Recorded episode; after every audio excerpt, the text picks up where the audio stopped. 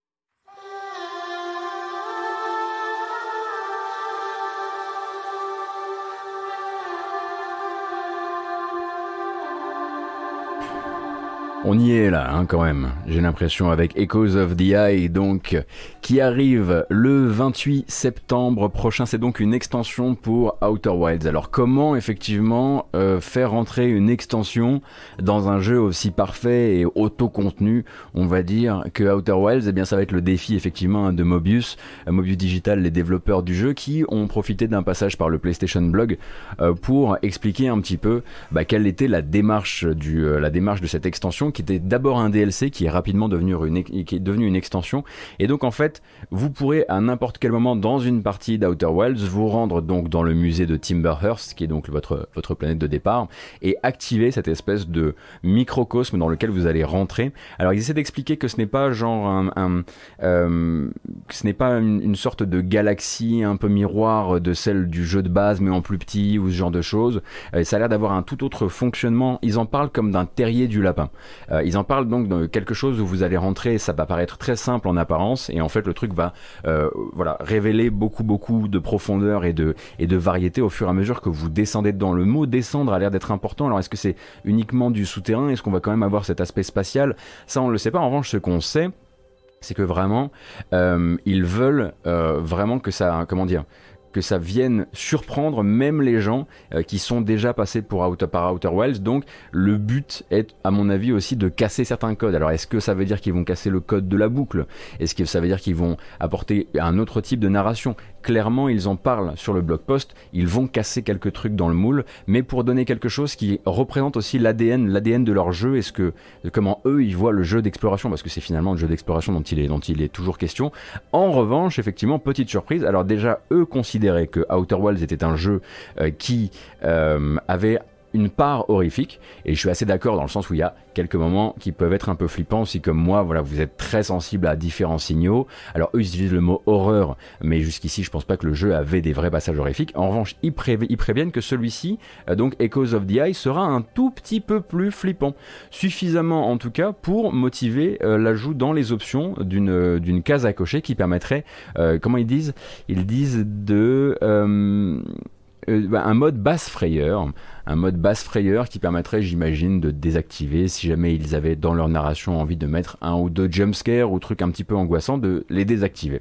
Euh, donc euh, voilà, donc ça arrive le 28 septembre prochain. C'est vraiment, c'est vraiment tout proche de nous. C'était forcément un grand moment hein, pour Annapurna de venir, venir nous parler de ce projet-là. Et puis ben, c'est clairement quelque chose que je ne vous streamerai pas puisque vous savez que j'ai beaucoup trop de respect pour les bons jeux d'exploration euh, pour euh, les montrer en stream. Vous pourriez tomber sur le stream au pire moment et je pourrais jamais me pardonner. Donc je le ferai de mon côté, vous le ferez de votre côté et puis on en parlera. J'imagine que ça pourrait être une bonne manière de faire. Et autre rendez-vous, évidemment, euh, donné par Annapurna et ça faisait longtemps qu'on voulait des nouvelles de ce jeu qui a d'abord été dévoilé sur PS PS5, je crois, développé à Montpellier. Stray, je sais pas si vous vous souvenez de Stray, donc un jeu d'exploration dans une ville cyberpunk où vous incarnez un chat, un chat très espiègle et très curieux, euh, qui va devoir essayer ben, voilà, de communiquer avec les robots autour de lui et de résoudre des puzzles aussi. Et eh bien Stray, avant, c'était juste euh, une bande-annonce, on va dire, bien, bien mise en scène, etc. Là, on va voir vraiment du gameplay, avec même 4 minutes en tout, euh, et en tout et pour tout de, de vidéos qui reviennent vraiment sur le gameplay du jeu. quoi.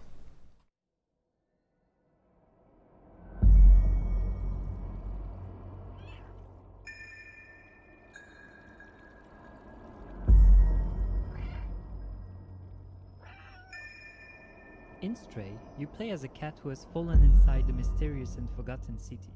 Separated from his family and injured.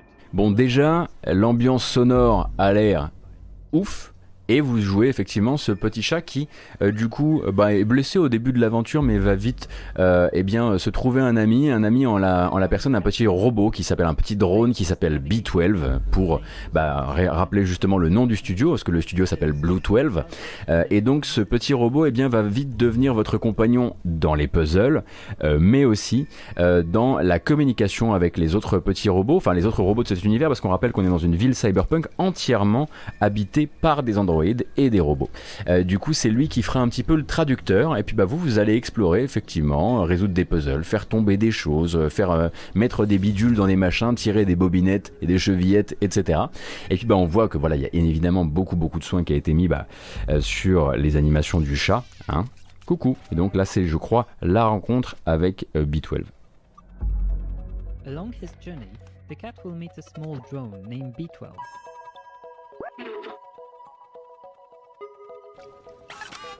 Using the drone's ability to interact with objects in the world and communicate with the strange inhabitants of this secluded place.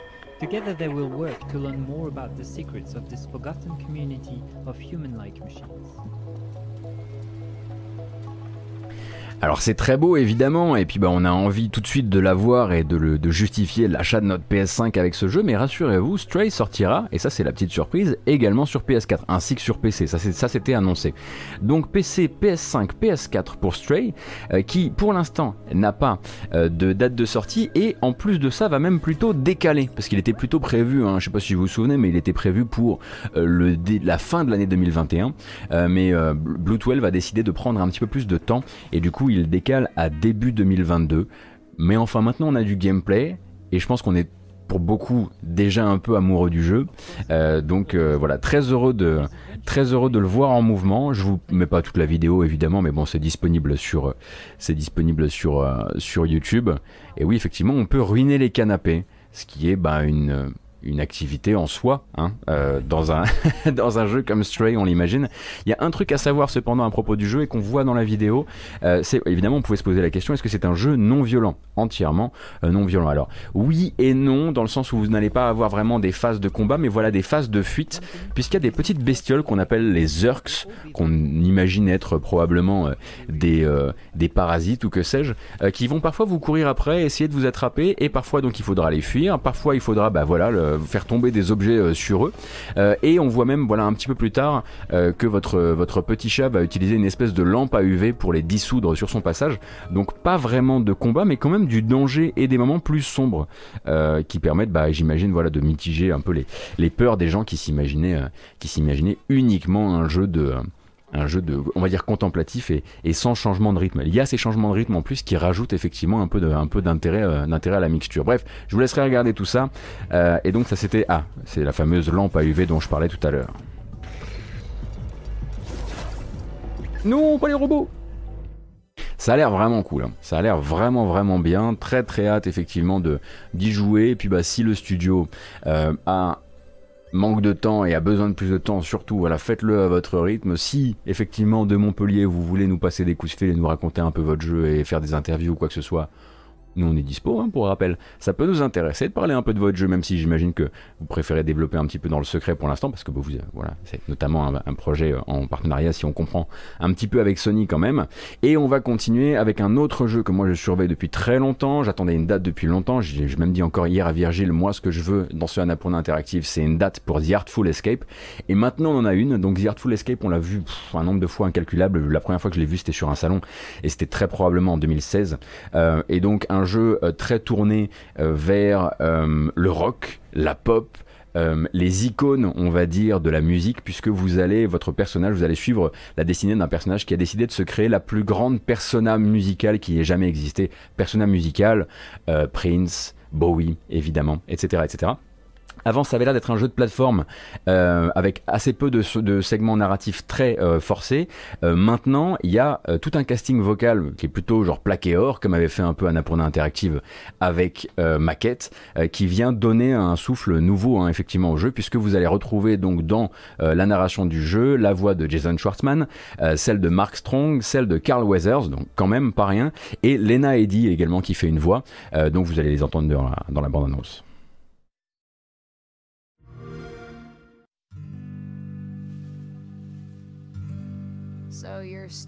The shadows of Johnson Vendetti, huh? It ain't so bad. It's just that I guess folks think they know who I am, where I should be going. Hmm. Have you considered becoming someone else entirely? Someone else entirely.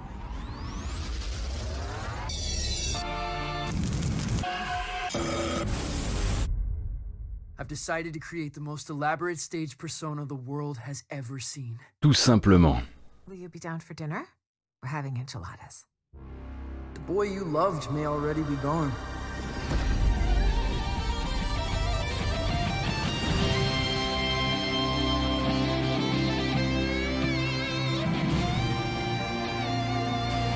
We're going on a ride across the dilated pupils of the cosmos.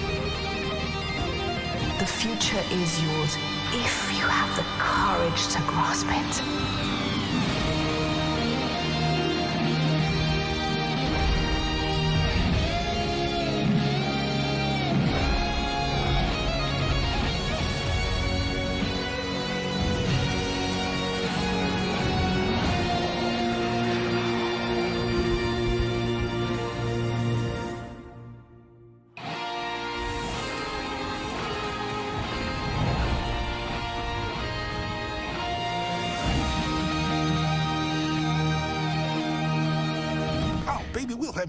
Time for breakfast?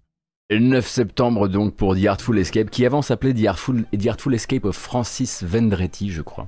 Euh, donc vous avez vu effectivement qu'il y a voilà une nouvelle, euh, bah, il y a un nouveau budget hein, dans le jeu. Annapurna est passé par là et a fait un peu comme pour maquette et a dit attendez vous allez pas partir comme ça les mecs là vous êtes euh, voilà vous êtes un peu récrac on va vous en mettre plein les poches. Le truc c'est que par exemple le casting vocal venu notamment du monde du cinéma n'a pas du tout aidé maquette par exemple à être un bon jeu et c'est malheureusement tout à fait dommage. question gameplay parce que c'est évidemment la question que vous allez vous poser. Euh, la dernière fois que j'y ai joué, moi, et la dernière fois qu'il y a une démo disponible, je sais pas s'il y a une démo disponible actuellement, euh, c'était donc un jeu avec des phases de plateforme euh, un petit peu, on va dire, contemplative, un peu à la Journey. Je sais pas si vous voyez des moments de glissade, voilà, où bah, vous avez vu un peu les paysages du jeu. Hein. Et il y avait également des séquences qui étaient un peu des séquences de séquences musicales un peu à la Simon. Je sais pas si vous voyez un peu le système. Hein. Donc on vous fait une on vous fait une séquence, faut la refaire avec quand vous voilà vous allez devoir jouer de la guitare et, et ça va faire ça va activer des monstres éthérés, des, des baleines des baleines de l'espace, tout ça tout ça. Donc effectivement, on pense aussi beaucoup hein, durant le trailer, on pense à une espèce de, de jeu non officiel Elton John bien évidemment. Euh, et du coup, le 9 septembre, c'est vraiment très très très proche de nous. Euh, effectivement, on est toujours un peu récrac d'un point de vue du gameplay, mais je pense que c'est voilà, ça fait partie de ces jeux qui se vivent, on va dire, dans le sens où ça, voilà, ça sent l'expérience. Euh, et on va pouvoir du coup bah, y jouer très bientôt. Et donc très bientôt sur quelle plateforme? C'est là que ça devient intéressant pour nous. Ça, ça, ça sera donc uniquement à la sortie, hein, donc le 9 septembre sur Xbox et PC et Day One dans le Game Pass, et ça, ça fait quand même super plaisir. Donc si vous aviez quelques réserves par rapport au gameplay, boum, c'est l'heure du Game Pass.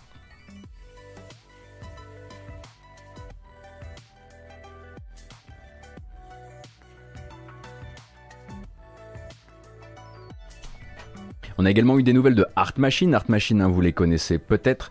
Euh, c'est euh, les développeurs de Hyper Light Drifter qui sont revenus bah, nous donner des nouvelles de Solar H. Solar H qui devait faire partie de l'été euh, de la PS4 et de la PS5, si je dis pas de bêtises, et qui finalement fera partie plutôt de la fin d'année. Solar H, donc premier jeu en 3D pour Art Machine, attendra finalement le 26 octobre, avec donc des sorties, on rappelle, PS5, PS4 et PC via Epic Game Store. Hein. Sur PC, ce sera une exclue EGS.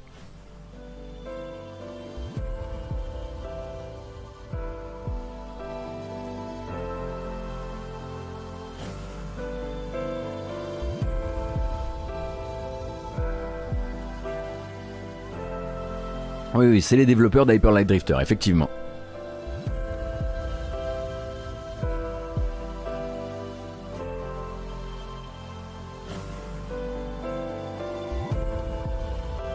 Donc avec une, une vibe... Euh, euh, bah, déjà une vibe euh, Colossus assez forte, mais qui nous rappelle aussi comment s'appelait ce jeu avec l'archère, avec ses, avec son aigle. J'ai déjà oublié. the, the, the, the. Ah, ah. De Passless, merci beaucoup, de Passless. Voilà, ça rappelle aussi un petit peu ça, effectivement. Et puis, bah, en fait, le, la, Showcase ayant été très probablement euh, l'un des, euh, des trucs les plus riches en choix de jeu euh, de cette 3, hein, on va dire en espèce de, de ratio de ce qui a été présenté par rapport à ce qui était cool. On a re-eu des nouvelles du nouveau jeu de Ben Esposito. Ben Esposito, comme, que vous connaissiez comme étant le créateur de Donut County, là tout autre jeu puisqu'on va parler de Neon White. Je sais pas si vous vous souvenez de Neon White, un espèce de jeu de parcours en vue à la première personne avec de l'utilisation de cartes à jouer, enfin de cartes de deck pour utiliser des pouvoirs, tout ça dans un objectif qui est de faire le meilleur temps possible. Et donc Neon White qu'on avait vu bouger dans tous les sens sans trop comprendre exactement de quoi il était question, est revenu hier durant la présentation à Napurna pour détailler justement son gameplay. I'm Ben Esposito. In 2018, I released Donut County, a wholesome game designed for kids and adults alike. Je vais avancer un petit peu si vous le voulez bien. Donc Neon White, ce que vous allez faire dans le jeu, c'est courir très vite, sauter dans tous les sens, et à partir du moment où euh, les cartes, vos cartes vont sortir en fait de votre tas régulièrement sur le côté de l'écran, et il va falloir choisir à très grande vitesse si vous voulez utiliser euh, le pouvoir fourni par la carte. Par exemple, si vous avez un shotgun, tant que vous utilisez, euh, tant que vous utilisez les, munitions de cette carte shotgun, vous tirez au fusil à pompe, ou à n'importe quel moment de craquer votre carte, hein, de la sacrifier euh, pour obtenir le pouvoir qu'elle vous propose en cas de sacrifice. Là, par exemple, euh, on voit que le Uzi euh, peut être sacrifié pour créer le pouvoir Stomp. et du coup, bah, c'est des choix à grande vitesse avec donc des niveaux qui ne sont pas générés aléatoirement, mais qui sont vraiment créés de, donc, de toutes pièces à la main pour créer des, défis.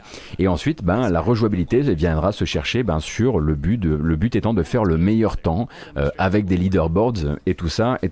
Donc c'est un curieux jeu. J'ai l'impression que ça peut être tout à fait euh, jouissif et ça peut faire à mon avis effectivement de très très beaux euh, de très très beaux speedruns et surtout il a réussi à s'expliquer en finalement euh, ça lui prend 3 minutes hein, la vidéo fait, fait 3 minutes mais on a quasiment toutes les armes et on comprend que c'est un à partir du moment où on a capté que c'était un jeu de choix à très grande vitesse bon avec effectivement du parcours etc et ben le côté deck building etc on sait pas vraiment comment ça va venir se s'imbriquer dans le reste mais ça fait envie quoi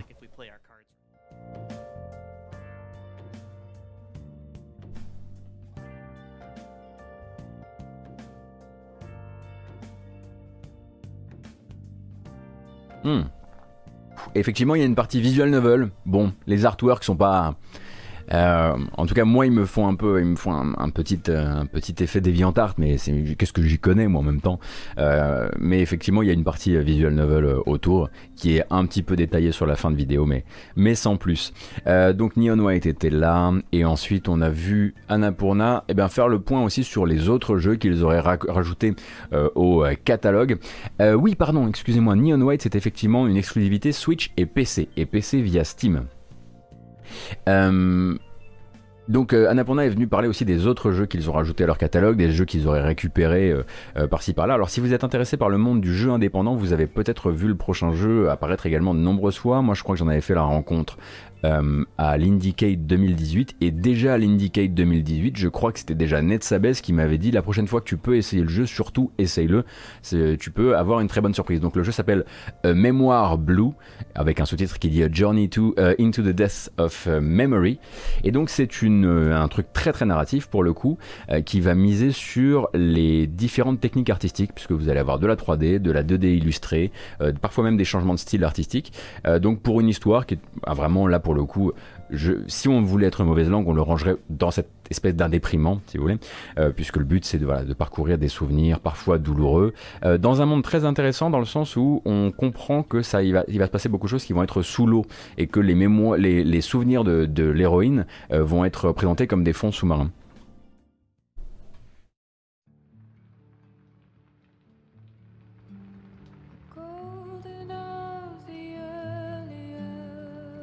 Donc ça c'est l'héroïne dans le monde réel du jeu. Et très rapidement, il va se passer beaucoup de choses.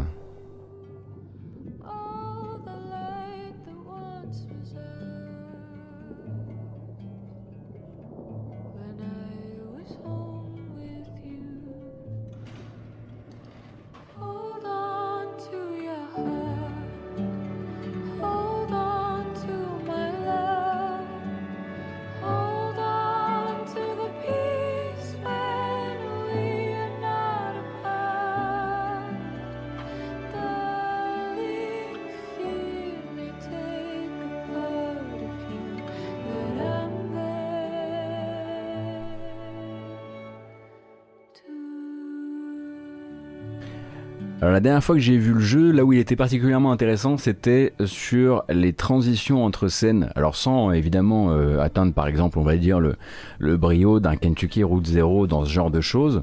Euh, il avait des manières assez élégantes de vous faire passer voilà d'un écran à l'autre, d'un diorama à l'autre, hein, parce que c'est une série de une série de dioramas. Après voilà, je pense que ça sera surtout intéressant pour les gens qui s'intéressent, euh, qui s'intéressent aux différentes différentes techniques artistiques utilisées. Même si bon, effectivement, c'est vrai que la 3D, elle est un peu ricrac, je trouve en tout cas, elle fait pas, euh, elle est euh, largement supplantée par tout ce qui est en 2D illustré euh, qui apparaît, qui apparaît dans le jeu. Alors, je pense qu'on aura bientôt terminé hein, sur sur Annapurna et après on parlera de Blizzard. J'avais d'abord mis les jeux vidéo et puis ensuite on va parler longuement, très longuement à mon avis, d'Activision Blizzard King. On va les appeler comme ça maintenant, ABK. Ah, et là, on va faire quand même un petit tour sur la fin de présentation d'Annapurna Interactive avec Skin Deep. Alors Skin Deep, c'est Blendo Games. Blendo Games, vous les connaissez peut-être pour Flight of Loving ça ne nous rajeunit pas tout ça. Mais donc leur nouveau jeu est un jeu beaucoup plus action. Vous avez déjà vu que c'était un jeu très euh, basé sur la créativité euh, en 3D. Et là, il y a un nouveau gameplay trailer, même si Skin Deep ne montre toujours pas de date de sortie.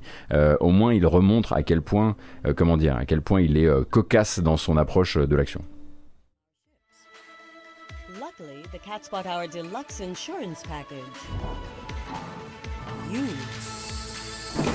Your mission, eradicate the pirates by any means necessary. Protocol 127.1. No bullets, no problem.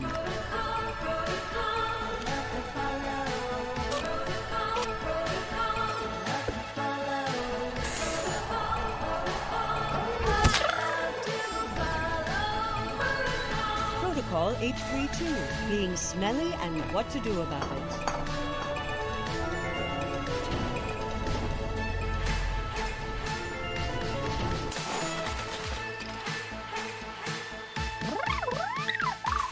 Oh no, you're making smell clouds.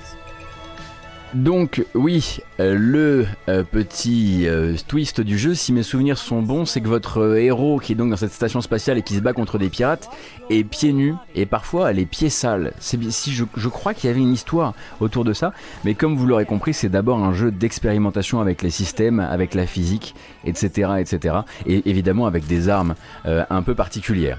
mais bon, c'est Blendo Games. Hein. je vous voilà, je vous encourage à vous à vous poser la à vous poser la question de ce qu'ils ont fait avant parce que c'est vraiment des jeux qui sont très à côté de la production habituelle et qui sont bah, souvent, enfin qui sont euh, toute le, il y a, toute une, une, approche fauchée de la 3D qui fait partie de leur approche euh, de jeu. Hein. Euh, mais oui, c'est un immersive, un immersive sim effectivement. On va, on va dire différent? Ça me semble pas mal. Qu'est-ce qui avait fait euh, à, chaque, à, chaque, fois j'oublie mon préféré de Blendo Games, qui n'est pas 30 Flight of Loving, euh, mais qui est euh, Quadrilateral Cowboy. Donc Quadrilateral Cowboy, un jeu de, piratage et d'infiltration euh, qui était vraiment assez fantastique. Euh, si vous arriviez à dépasser bah, la touche Blendo d'un point de vue artistique. Euh, et le tout dernier est très très mignon et vraiment j'aimerais qu'on lui fasse une place parce que je trouve que euh, ça pourrait être vraiment vraiment cool. Euh, à mon avis, ça fait vraiment partie de ces jeux. Et c'est pas, vous savez, parfois je parle des jeux de plateforme où je tiens un jeu de plateforme pour toute la famille. Et après vous me dites non mais attends tu dis ça juste parce qu'il a l'air nul. Là, ça n'a rien à voir, c'est que ça a l'air vraiment pour tout le monde. Et je trouve l'idée assez chouette derrière, ça s'appelle Storyteller.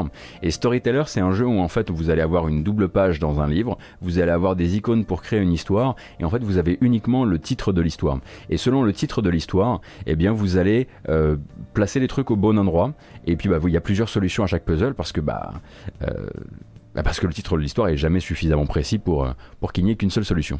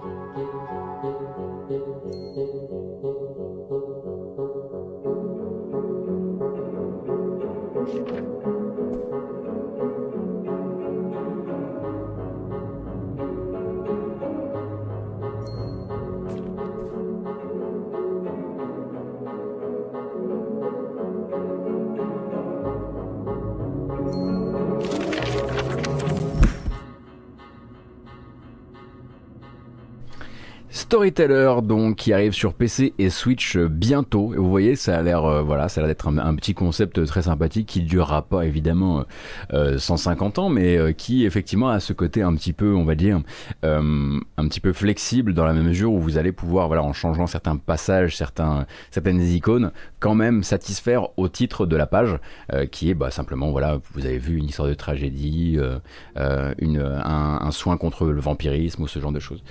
Storyteller me dit Anticlub que euh, Daniel Benmergui avait annoncé en 2008 et montré lors d'une conf à la GDC 2013. Ça va, il est pas trop pressé. Bah, il devait avoir peut-être euh, effectivement d'autres projets. Et pour Storyteller, donc démo disponible euh, sur Steam. Et déjà, si vous n'avez pas le temps de télécharger la démo et de l'essayer vous-même, eh bien, vous avez la capacité d'aller voir, bah, j'imagine, le replay déjà posté par Atomium. Parce que s'il a fait la démo ce matin, elle est probablement déjà sur YouTube à l'heure qu'il est. Il est vraiment trop fort. Moi, pendant ce temps-là, j'étais en train de préparer un peu le terrain pour essayer, bon an, mal an, de vous faire un résumé compréhensible de ce qu'il se passe autour d'Activision Blizzard King depuis désormais une semaine, une semaine révolue, hein, puisque c'était jeudi dernier qu'on apprenait que l'État de Californie portait officiellement plainte contre Activision Blizzard dans le cadre d'une enquête que eux avaient menée pendant deux ans autour des pratiques de Blizzard, des pratiques de discrimination, qu'elles soient euh, sexistes ou raciales, et qui vont en fait de l'embauche jusqu'à la manière dont on gère les salaires, jusqu'à la manière dont on gère les promotions,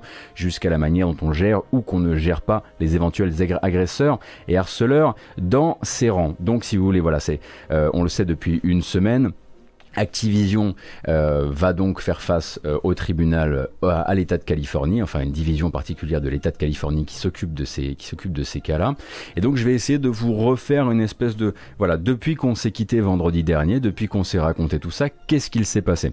Alors ça va être un peu long, mais ça et ça va pas être joyeux joyeux, mais enfin comme ça vous aurez à mon avis toutes les informations et tout ce qui s'est raconté durant durant cette semaine en essayant de ne pas trop me perdre. Je croise les doigts, on va essayer de le faire ensemble. Alors, ça commence après, évidemment, euh, l'annonce de la plainte par la réponse officielle d'Activision, qui est une réponse qui va être tout à fait pivot pour la suite euh, de cette semaine, euh, puisque Activision, d'abord, par un communiqué officiel qui n'est signé de nulle part mais qui est signé Activision, eh bien, va comment dire, fustiger cette plainte-là.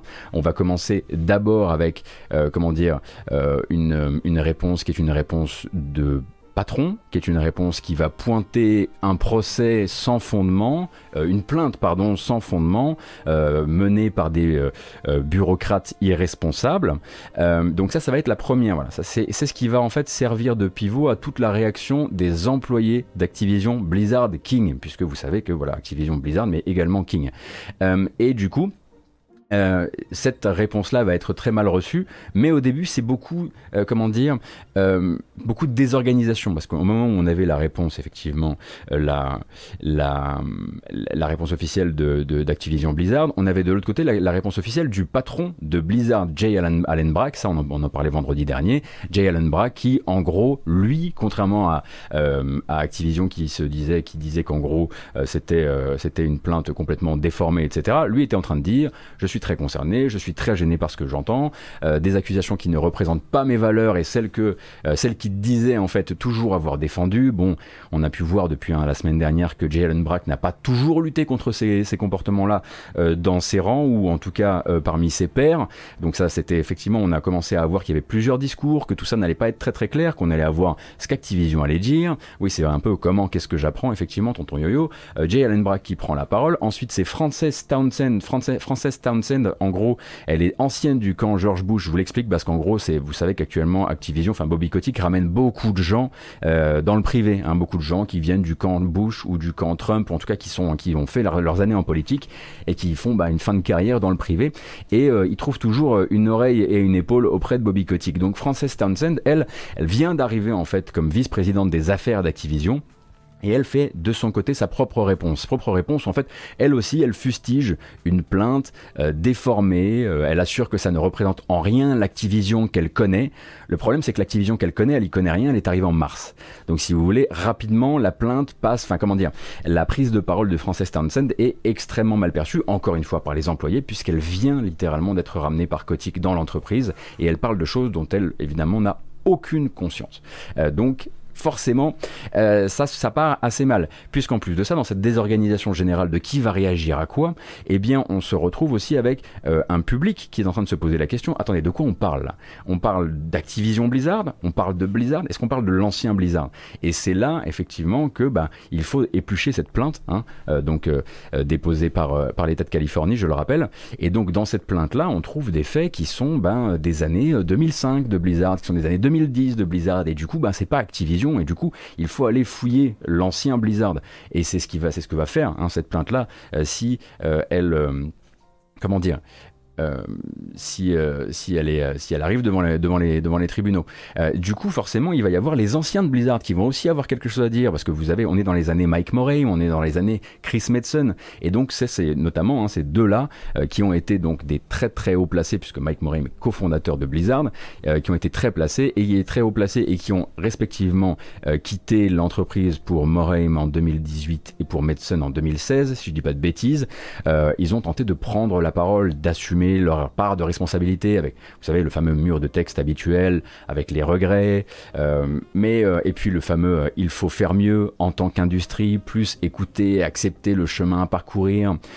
mais en revanche, les deux n'ont rien à proposer. Et surtout, le premier truc qu'ils ne proposent pas, et c'est un peu ce qui joint leurs deux plaintes, c'est de, ils ne proposent pas de se tenir à la disposition de l'État de Californie quand viendra l'heure de témoigner. Ils disent juste simplement, bon ben voilà, à l'époque, et puis l'autre truc l'autre truc qui va joindre leurs deux découvertes, euh, leurs deux découvertes, leurs deux euh, déclarations, c'est on ne savait pas on ne savait pas. Pour Chris Metzen, euh, c'est difficile de voir quand on est tout en haut. Alors il le dit pas non plus, euh, barrez-vous les moldus, hein. Euh, mais il y a un côté effectivement là où j'étais, c'était difficile de voir tout ça. Moreim aussi, on ne savait pas, etc. Sauf que voilà, au milieu de cette plainte là, il y a quand même Alex Afriasabi qui est un garçon qui a fait donc direction artistique, direction créative sur WoW pendant de très très nombreuses années, qui était quelqu'un qui était connu de leur service et qui était qui a été, il me semble d'ailleurs embauché par Moreim si je dis pas de bêtises. Donc effectivement, tout le monde va de sa, réponse à ce moment-là. Je vous ai fait un peu le listing, mais celle qui va nous importer, c'est évidemment euh, celle de euh, Bobby Kotick, euh, puisque Bobby Kotick rapidement va se rendre compte que quelque chose est en train de se passer et il va comment dire, rapidement sentir le vent tourner, sentir bah, le vent tourner qui va nous amener sur la semaine sur laquelle on est aujourd'hui. donc on se retrouve, alors attendez, je, reprends un peu mon filage. Donc là, on est le 27 juillet. Le 27 juillet, euh, c'est donc la lettre ouverte des employés euh, d'Activision Blizzard King. Donc une lettre signée par 2600 employés et anciens employés euh, du groupe et qui donc bah, condamne le manque criant d'empathie des dirigeants et le caractère complètement, ils le disent, indécent des réponses formulées par les plus hauts placés du studio. Et par ça, en fait, on entend d'abord la déclaration officielle du groupe et puis ensuite celle de Frances Townsend qui est mal, mal, mal passée à ce moment-là. Du coup, euh, donc je le disais, lettre signée par plus de 2600 employés et ex-employés, euh, qui se désolidarisent donc de la réponse officielle, qu'ils qualifient, je cite, d'odieuse et insultante. Et là, je vais vous faire vraiment de la citation. Euh, Nos patrons promettent qu'ils protègent leurs employés, mais l'existence de ce procès, ainsi que les réponses qu'il a suscitées au sein du groupe, au sein du groupe dirigeant, ne permettent plus de croire qu'Activision place actuellement le bien-être de ses employés au-dessus de ses intérêts financiers. dénigrer une telle action en justice, la dire sans fondement quand tant d'employés et tant d'ex-employés ont pris la parole et raconté leurs expériences parfois glaçantes au sein de Blizzard ces derniers jours, c'est simplement inacceptable. Et ils ont raison. Euh, ça c'est mon avis, évidemment. Euh, donc les employés demandaient qu'Activision formule euh, une meilleure réponse officielle. Parce qu'ils ont d'abord commencé par faire une série de demandes. Une série de demandes qui étaient d'abord on veut qu'Activision retire sa réponse officielle et en fasse une meilleure. On veut également, tant qu'à faire, que Frances Townsend, qui vient d'arriver, hein, qui vient d'être nommée en mars euh, directrice des affaires euh, chez, enfin vice-présidente des affaires chez Activision Blizzard, démissionne de son poste de marraine du réseau officiel des développeuses et travailleuses d'Activision Blizzard King, parce que forcément, avec la réponse qu'elle vient de faire, c'est assez compliqué et on ne veut pas forcément la voir sur ce réseau-là. Il demande également qu'Activision les intègre, intègre les employés et les employés non cadres euh, dans le processus euh, de réflexion euh, sur les améliorations des conditions de travail. et en fait, on aboutit à partir de là à ce qui va être la journée du 28 juillet, le fameux Acti Blizzard Walkout. Qu'est-ce que c'est que le Acti Blizzard Walkout?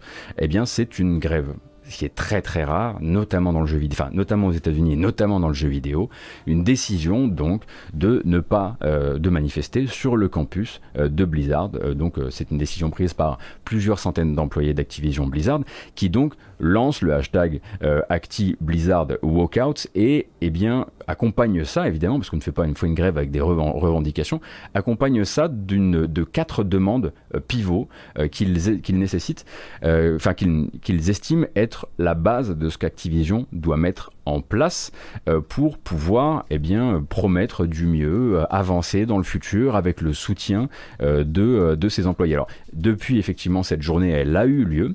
elle s'est passée correctement. Ça ça a créé beaucoup d'intérêt, notamment pour les joueurs qui se sont du coup intéressés à ce qui était en train de se passer parce qu'il y a un hashtag qui tourne et beaucoup de gens en parlent et beaucoup de gens soutiennent, etc. Ça a permis aussi à la presse un peu plus généraliste de venir s'intéresser à ça. Comment ça, il y a vous êtes, en train de me dire qu'il y a une journée de grève dans un, dans un des plus gros studios américains là actuellement. Donc, hop, ça permet aussi voilà de, de créer de comment dire de de la conscience autour de tout ce qui est en train euh, de, se, euh, de se passer. Euh, les joueurs ont commencé effectivement en interne dans les jeux, notamment dans WoW, à faire bah, également des sittings dans le jeu en soutien pour les développeurs. et cette journée-là, en fait, elle avait, comme je le disais, plusieurs revendications. la première, la première, c'était donc la dissolution totale des clauses d'arbitrage. Alors ça c'est très important, c'est très compliqué aussi, mais c'est très important. Les clauses d'arbitrage, c'est dans votre contrat quand vous signez dans quasiment, j'imagine, tous les gros studios de jeux vidéo de la Terre. Euh, mais en fait, c'est des clauses qui disent que tout conflit entreprise-salarié devrait être réglé on va dire en privé, euh, souvent par l'intermédiaire d'une somme d'argent, c'est-à-dire qu'on ne va pas devant les tribunaux. Et cette clause, telle que le disent les employés dans leurs revendications, elle protège les harceleurs et les agresseurs, euh, puisqu'elle empêche les victimes de porter l'affaire devant les tribunaux, et surtout s'accompagne souvent en fait d'une somme versée euh, qui empêche les victimes de s'exprimer après leur départ de l'entreprise sur ces questions-là. Si vous voulez, elle entretient le silence, la clause de la clause d'arbitrage. Et effectivement, c'est ce qui avait coincé chez Riot, ça s'était retourné contre eux, je crois. Ils demandent, euh, du coup, là, chez Blizzard, à ce que Activision Blizzard King, dans son ensemble, laisse entièrement euh, tomber euh, le système de clause d'arbitrage pour les nouveaux employés, mais aussi pour les anciens. C'est-à-dire que ce serait à ce moment-là complètement rétroactif sur tous pardon, les contrats qui ont été signés. Ils demandent aussi en deuxième revendication des efforts côté recrutement, embauche et promotion pour assurer des chances équivalentes à toutes et tous les employés, hein, indépendamment des questions de couleur ou de genre, ce qui n'est pas le cas pour le moment. Et la troisième revendication, c'est d'avoir plus de transparence sur le pôle RH pour pouvoir vérifier, bah, tout simplement, avoir des datas, avoir des données qui permettent de voir effectivement la bonne mise en pratique du point précédent. Est-ce que tout le monde est augmenté de la même manière? Est-ce que tout le monde est payé de la même manière? Est-ce que tout le monde a les mêmes chances dans l'entreprise actuellement? Pour ça, il faut bah, forcément un troisième point qui est cette, euh, cette plus grande transparence des RH. Et enfin, euh, quatrième et dernière revendication, la délégation par un groupe fait de patrons et d'employés d'un audit interne général, hein, euh, des cellules donc décideuses d'abord, euh, et des RH aussi, pour identifier les éléments, et je cite, qui ont empêché Blizzard, Activision et King de combattre le harcèlement. Donc en gros, bah, évidemment, ils voudraient, euh, bah, un peu comme ça a été le cas chez Ubisoft, qu'on aille eh bien, enquêter du, côté des, du côté des RH notamment, et des décideurs, ça te va les décideurs, pour voir qui protège qui, et pour que éventuellement les personnes qui protégeaient d'autres personnes bah, soient aussi, comme passe par, on imagine un conseil de discipline ou autre chose du genre. Donc il n'y a rien de, y a, rien de véritablement, comment dire, lunaire dans les revendications euh, euh, des, développeurs de Blizzard qui sont sortis de leur bureau et qui ont décidé de faire une grève euh, mercredi, mercredi 28. Il n'y a rien de lunaire et c'est même plutôt très raisonnable au regard de ce qui est reproché à certains membres du studio dans, la plainte formulée par, l'État de Californie. cependant, bah, vous vous doutez bien que à ce moment-là, euh, ils posent donc leurs revendications sur la table. Bobby Kotick sent que quelque chose va se passer, sent que cette journée va, bah, être un problème. On l'a vu d'ailleurs, hein, puisque même l'action Activision Blizzard a comment dire, accusé le coup de cette journée de grève. Hein. Euh, voilà, ils ont perdu, ils ont perdu quelques points quand même. Euh, et Bobby Kotick, du coup, se dit voilà, avant que ces gens-là sortent et qu'on vienne leur mettre un micro sous le nez, ce serait quand même bien que j'ai un peu réagi. Euh, dans ce cas-là, euh, eh bien, euh, il décide au dernier moment d'envoyer un mail, quelques heures avant le Active Blizzard Walkout, il décide d'envoyer un mail à l'intégralité des équipes, dans lequel bah, il admet notamment hein, le caractère déplacé de la réponse officielle du groupe, ainsi que de celle de Frances Townsend. et voilà, c'est là qu'il fait, il prend ses premiers grands engagements, si vous voulez. On, on va voir s'ils sont un peu bullshit ou pas, mais il déclare qu'il il est évidemment impératif qu'Activision se regroupe autour de ce combat commun tout en écoutant les victimes et toutes celles et ceux qui ont vécu des injustices au sein d'Activision. Et de là, il annonce son plan Sauf que son plan, c'est pas du tout celui euh, qui est à peine, on va dire, euh, raccord avec les revendications des développeurs. Vous n'êtes pas vraiment surpris de l'apprendre, j'imagine. Mais son plan n'a rien à voir avec ça. Son plan, par exemple, ça va dire, ça va être de dire, bon, c'est un plan Ubisoft c'est on va gonfler euh, les effectifs du pôle RH pour encadrer les transformations à venir dans l'entreprise. On va évaluer les managers et prendre les mesures le cas échéant, et il y en a qui perdront, qui perdront leur emploi si on se rend compte que euh, est euh, qu'ils étaient protégés depuis trop longtemps et que c'était des agresseurs par exemple. On va continuer les efforts côté recrutement, côté promotion, etc. Mais c'est des, c'est des blabla, c'est des, des, phrases, si vous voulez, c'est des, c'est un genre de nuage de mots-clés, le, le, le, mail de, de Bobby Kotick à ce moment-là. Et surtout, et c'est là en fait qu'il la met à l'envers et qu'on rentre dans un moment très important pour l'industrie, potentiellement très important pour l'industrie, euh, c'est là qu'il annonce le recrutement d'une firme légale qui s'appelle Wilmer Hale, dont le but officiel, tel qu'il est présenté aux employés, euh, sera d'enquêter sur les pratiques managériales passées du groupe et de s'assurer que, celles du, présent soient raccord avec les besoins, le changement actuel de l'entreprise.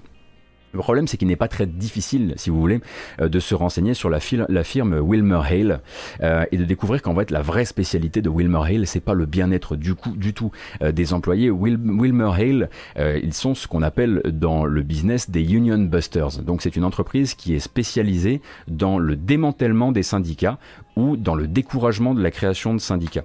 Donc, ce sont des protecteurs des employeurs qui sont en fait qui vont faire du conseils euh, qui vont euh, faire de, comment dire, du repérage aussi euh, sur les forces vives de l'entreprise.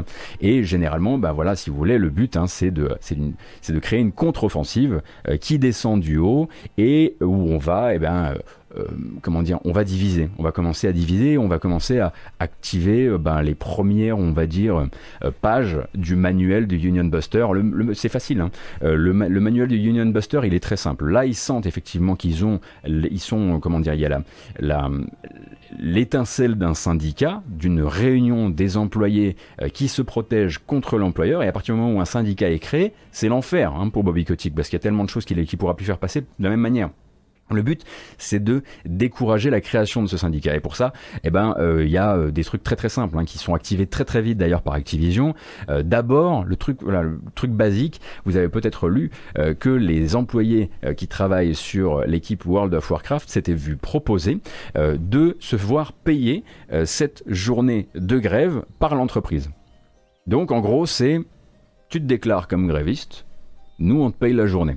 C'est pratique c'est surtout pratique quand on sait qu'on est dans un studio où on paie mal et où les plus bas de la chaîne, euh, chez qui un jour est un jour et un sou est un sou, eh ben pourraient se laisser tenter par rapport à ça. Sauf qu'en fait, payer la journée de grève à ses employés, c'est doucement, euh, comment dire, euh, assouplir l'opposition c'est diluer un peu l'aspect sec et déterminé du combat, c'est également créer des dissensions au sein du groupe, qui a pris, le deal, qui n'a pas pris le deal, et puis surtout, c'est aussi recenser les gens euh, qui ont fait cette, euh, qui ont décidé de participer à cette grève, et les recenser euh, de la manière la plus simple possible. Créer une liste de grévistes, et une liste de grévistes qui pourrait tout à fait demain servir, ben, servir notamment ben, à Wilmer Hale, qui va créer ensuite du conseil autour de ça. Première, première, enfin deuxième, on va dire, truc qu'on peut activer dans ces cas-là, ils l'ont activé directement chez Activision, c'est terminer euh, les HoloLens. Les HoloLens, c'est le fameux, c'est les, réunions à distance où tout le monde a la possibilité de poser euh, des questions à Bobby Kotick, par exemple. Les HoloLens, c'est terminé. Ce qu'on va faire maintenant, c'est des groupes de discussion. C'est-à-dire qu'on va prendre, plutôt que d'avoir un espèce de, d'avoir un collectif qui pourrait inonder le patron euh, de questions et du coup se sentir collectif, se sentir fort là-dedans, on va les casser en groupe de 20. On va d'abord les casser en groupe de 20 et les mettre dans des petites pièces. Et puis voilà, on aura des discussions plus détendues où on sera plutôt euh, sur, euh, on, gardera le contrôle du surnombre. Et puis peut-être qu'ensuite on cassera le groupe de 20. Mais là, en tout cas, ils ont déjà euh, laissé tomber les HoloLens et annoncé qu'à partir de maintenant, il y aurait, absolument pas de, de grandes réunions de ce genre et qu'ils voilà, qu'ils feraient. Et puis le but, c'est de complexifier, bien sûr, et puis aussi de peut-être amener en, à terme le fameux one-to-one. Hein. Vous savez que beaucoup, notamment de studios de jeux vidéo qui ont des problèmes de sexisme ont décidé, euh, avaient décidé, enfin les RH fonctionnaient beaucoup en one-to-one, bah vois ça avec ton manager, etc. Parce que le but c'est effectivement, enfin faut pas que ça s'ébruite, faut pas que ça, faut pas que ça prenne de l'ampleur. Là, le problème, c'est que Wilmer Hale, euh, ils sont pas particulièrement euh, discrets. Euh, si vous voulez, c'est quand même la firme qu'emploie Amazon à l'heure actuelle, patron je t'embrasse. Euh, c'est la firme qu'emploie actuellement Amazon pour justement se, se, prémunir contre les créations de syndicats. Donc, si vous voulez, c'est pas les plus, voilà, c'est pas les plus, les plus discrets, quoi. Et donc, forcément, pourquoi, pourquoi on en arrive, pourquoi Bobby Kotick en arrive là tout de suite à se dire, bah, je vais tout de suite me comment dire, me joindre les, euh, euh, les, services de spécialistes du, démantèlement euh, syndical bah Parce que ça arrivait juste la référence. la référence à laquelle lui devait penser, elle est arrivée juste le lendemain ou peut-être quelques heures après, hein, puisque dans cette même journée, alors que les employés allaient commencer à sortir et donc à mener leur journée de grève, c'est les employés d'Ubisoft qui ont décidé de leur apporter leur soutien. Et là, on commence à rentrer sur de l'intersyndical, si vous voulez. Euh, donc là, ça devient particulièrement euh, chaud du cul pour le bon Bobby, même si on sait bien qu'on est encore très très loin de la unionization euh, sur, sur, les, sur les studios de jeux vidéo américains. Mais on a du coup 500 employés d'Ubisoft qui, du coup, co-signent une lettre ouverte, là où en fait ils vont donc eh bien, apporter leur soutien indéfectible évidemment, euh, aux employés de Blizzard. Donc lettre qui s'adresse d'abord, je le disais, aux employés, on croit en vous, on est à vos côtés, on vous soutient. Puis ensuite s'adresse à la sphère dirigeante d'Ubisoft, parce que tu m'étonnes, l'autre il prend une, euh, l'autre il prend une taloche, eux ils ont envie d'en remettre une naïve là, et ça, ça les démange. évidemment ils en profitent pour rappeler que au cas où il y aurait des médias qui arriveraient sur l'affaire, qu'il n'y a pas que chez Activision que ça craint. Donc bah là ils vont commencer effectivement à dire que, voilà, voilà, euh, la citation exacte est assez forte je trouve, et là, je pense qu'elle a dû être reprise, par les bons médias. Nous vous, en s'adressant à Ubisoft euh, et à Yves Guillemot, nous vous avons regardé ne discipliner que les cas les plus largement documentés et publics euh, pendant que vous déplaciez d'autres agresseurs et que vous offriez des promotions à d'autres. Ensuite, la lettre demande à Ubisoft euh, une place dans la représentation des employés à cette fameuse table, celle qui va tracer l'avenir des studios Ubisoft euh, et décider de la démarche à suivre pour que les choses changent. du coup, en gros, on leur dit oui, mais en fait, vous pouvez pas décider tout seul de ce que vous voulez faire. C'est pas vous qui décidez de à quel moment c'est bon, de à quel moment on a suffisamment fait. Il faut que vous intégriez le travailleur dans ce comité qui décide, qui trace euh, les lignes euh, pour la suite. C'est un petit peu ce qu'on avait aussi, si vous voulez, avec le compte, j'en ai, ai pas parlé, mais le compte officiel Twitter de euh, World of Warcraft, alors que on sent que l'entreprise, globalement Activision Blizzard King, est sur une espèce de règne de, du silence. On ne parle plus, on ne parle même plus des jeux, mais le compte officiel de WoW tout seul, eh bien, se, se, permet de faire une déclaration. Il se permet de faire une déclaration où ils disent nous, dans les équipes actuellement de World of Warcraft, nos cadres sont au courant du fait que ce ne sera pas à eux de décider quand les bonnes mesures ont été prises, c'est les gens qu'ils gouvernent. En gros, vraiment, ils l'officialisent avec le compte Twitter officiel WoW. C'est pas les managers qui décideront de quand c'est fini, c'est les employés. Donc, si vous voulez, à ce moment-là, effectivement, on rentre effectivement dans une forme de lutte hein, quand même.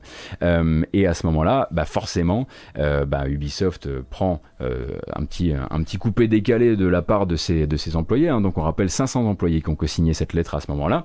Et bien, bah, forcément, à partir de ce moment-là, bah, il va falloir que Ubisoft réponde. Et Ubisoft bah, va faire une réponse Ubisoft. Disquette habituelle, garantie sur facture. D'ailleurs, je me demande s'il faut encore chier à la réécrire parce que c'est toujours la même. Donc nous prenons cette... Alors c'est Yves Guillemot qui répond évidemment. Nous prenons cette lettre très au sérieux. Euh, on rappelle évidemment qu'on a embauché euh, les nouvelles, des nouvelles spécialistes, notamment de ces sujets-là, euh, sur le pôle RH. On a quand même modifié le code de conduite de l'entreprise. Et puis on a encore des projets. On vous en reparlera en Q3, Q3 donc troisième trimestre, où on aura encore l'occasion de vous annoncer les prochaines évolutions. Vous savez qu'actuellement, peut-être que vous ne le savez pas, mais actuellement, une partie des employés d'Ubisoft sont extrêmement déçus de l'inertie interne chez Ubisoft qui l'empêche de mener ces transformations à la vitesse où ça devrait. Les codes de conduite, c'est un truc délirant dans la mesure où le code de conduite, ils, parlent de le changer depuis l'année dernière, donc l'été dernier, et il semblerait qu'ils aient réussi à finaliser le code de conduite genre le mois dernier ou un truc comme ça, parce que vous comprenez, ça prend du temps, etc. En gros, à ce moment-là, Ubisoft fait la réponse habituelle, qui est dire euh, arrêtez de dire qu'on n'a rien fait, parce que dire qu'on n'a rien fait alors qu'on a fait des trucs, et eh ben c'est pas sympa. Euh, et voilà. en attendant, effectivement, euh, la prochaine, la prochaine étape du, du de, de, ce machin-là, quoi. Là où c'est intéressant, en revanche, c'est que la lettre de soutien des employés d'Ubisoft, d'une partie des employés d'Ubisoft, parce que la question est posée sur le, sur le chat. 500 employés à l'échelle d'Ubisoft, c'est pas beaucoup. 500 employés sur 20 000. Bon, voilà. Hum, et pour Activision Blizzard, quand, on commence à avoir 2600 employés et ex-employés, le ratio est quand même pas trop mal, quand même. Euh, toujours est-il que la lettre se termine avec quelque chose de très fort, de très intéressant, qui donne envie de regarder effectivement vers l'horizon et d'y croire. Mais bon, on n'est pas sûr euh, quand même euh, que ce soit si simple que ça.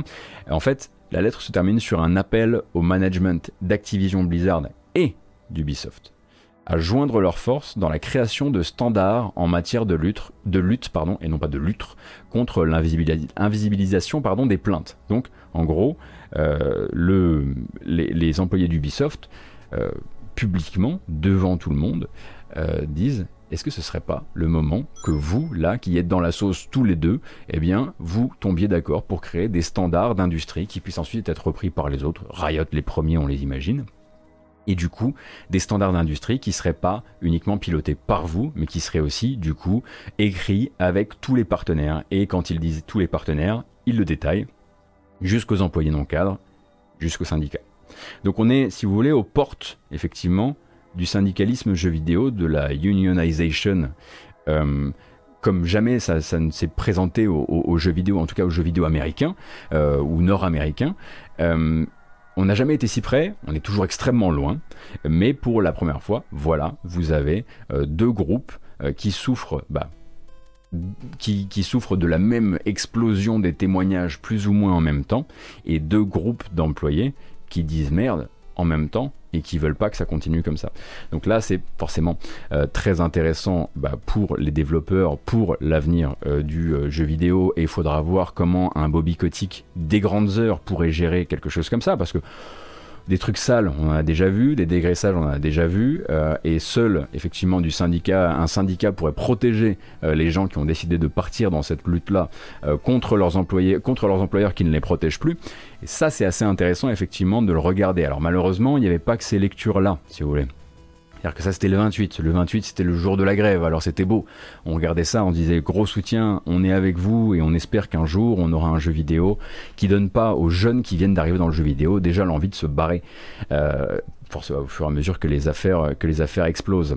Euh, le problème, c'est que bah, le 28 juillet, euh, bah, Kotaku avait son enquête euh, qu'il fallait sortir, et c'est donc une enquête, la fameuse, l'enquête de la Cosby Room. Alors, on va pas parler trop longtemps de ça, parce que je pense que malheureusement, vous le racontez, enfin, c'est une lecture difficile, mais en même temps, c'est c'est épuisant, même pour moi.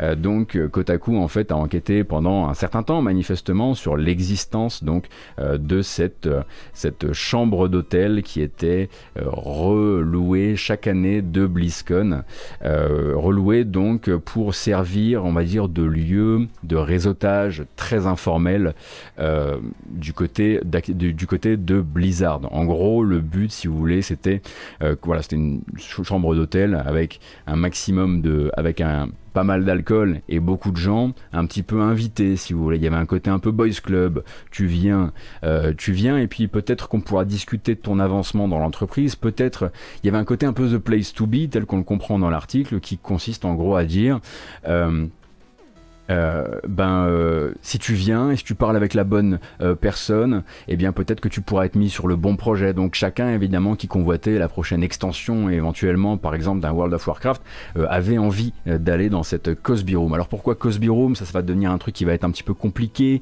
puisque selon les différentes sources, on n'est pas du tout sur la même raison. Et alors vous savez que voilà Bill Cosby a donc un certain nombre de un très certain nombre de d'accusatrices et a été jugé euh, coupable de, euh, de, nombreuses, nombreuses agressions et agressions sexuelles, mais il a été euh, relaxé pour vice de forme il y a quelques semaines.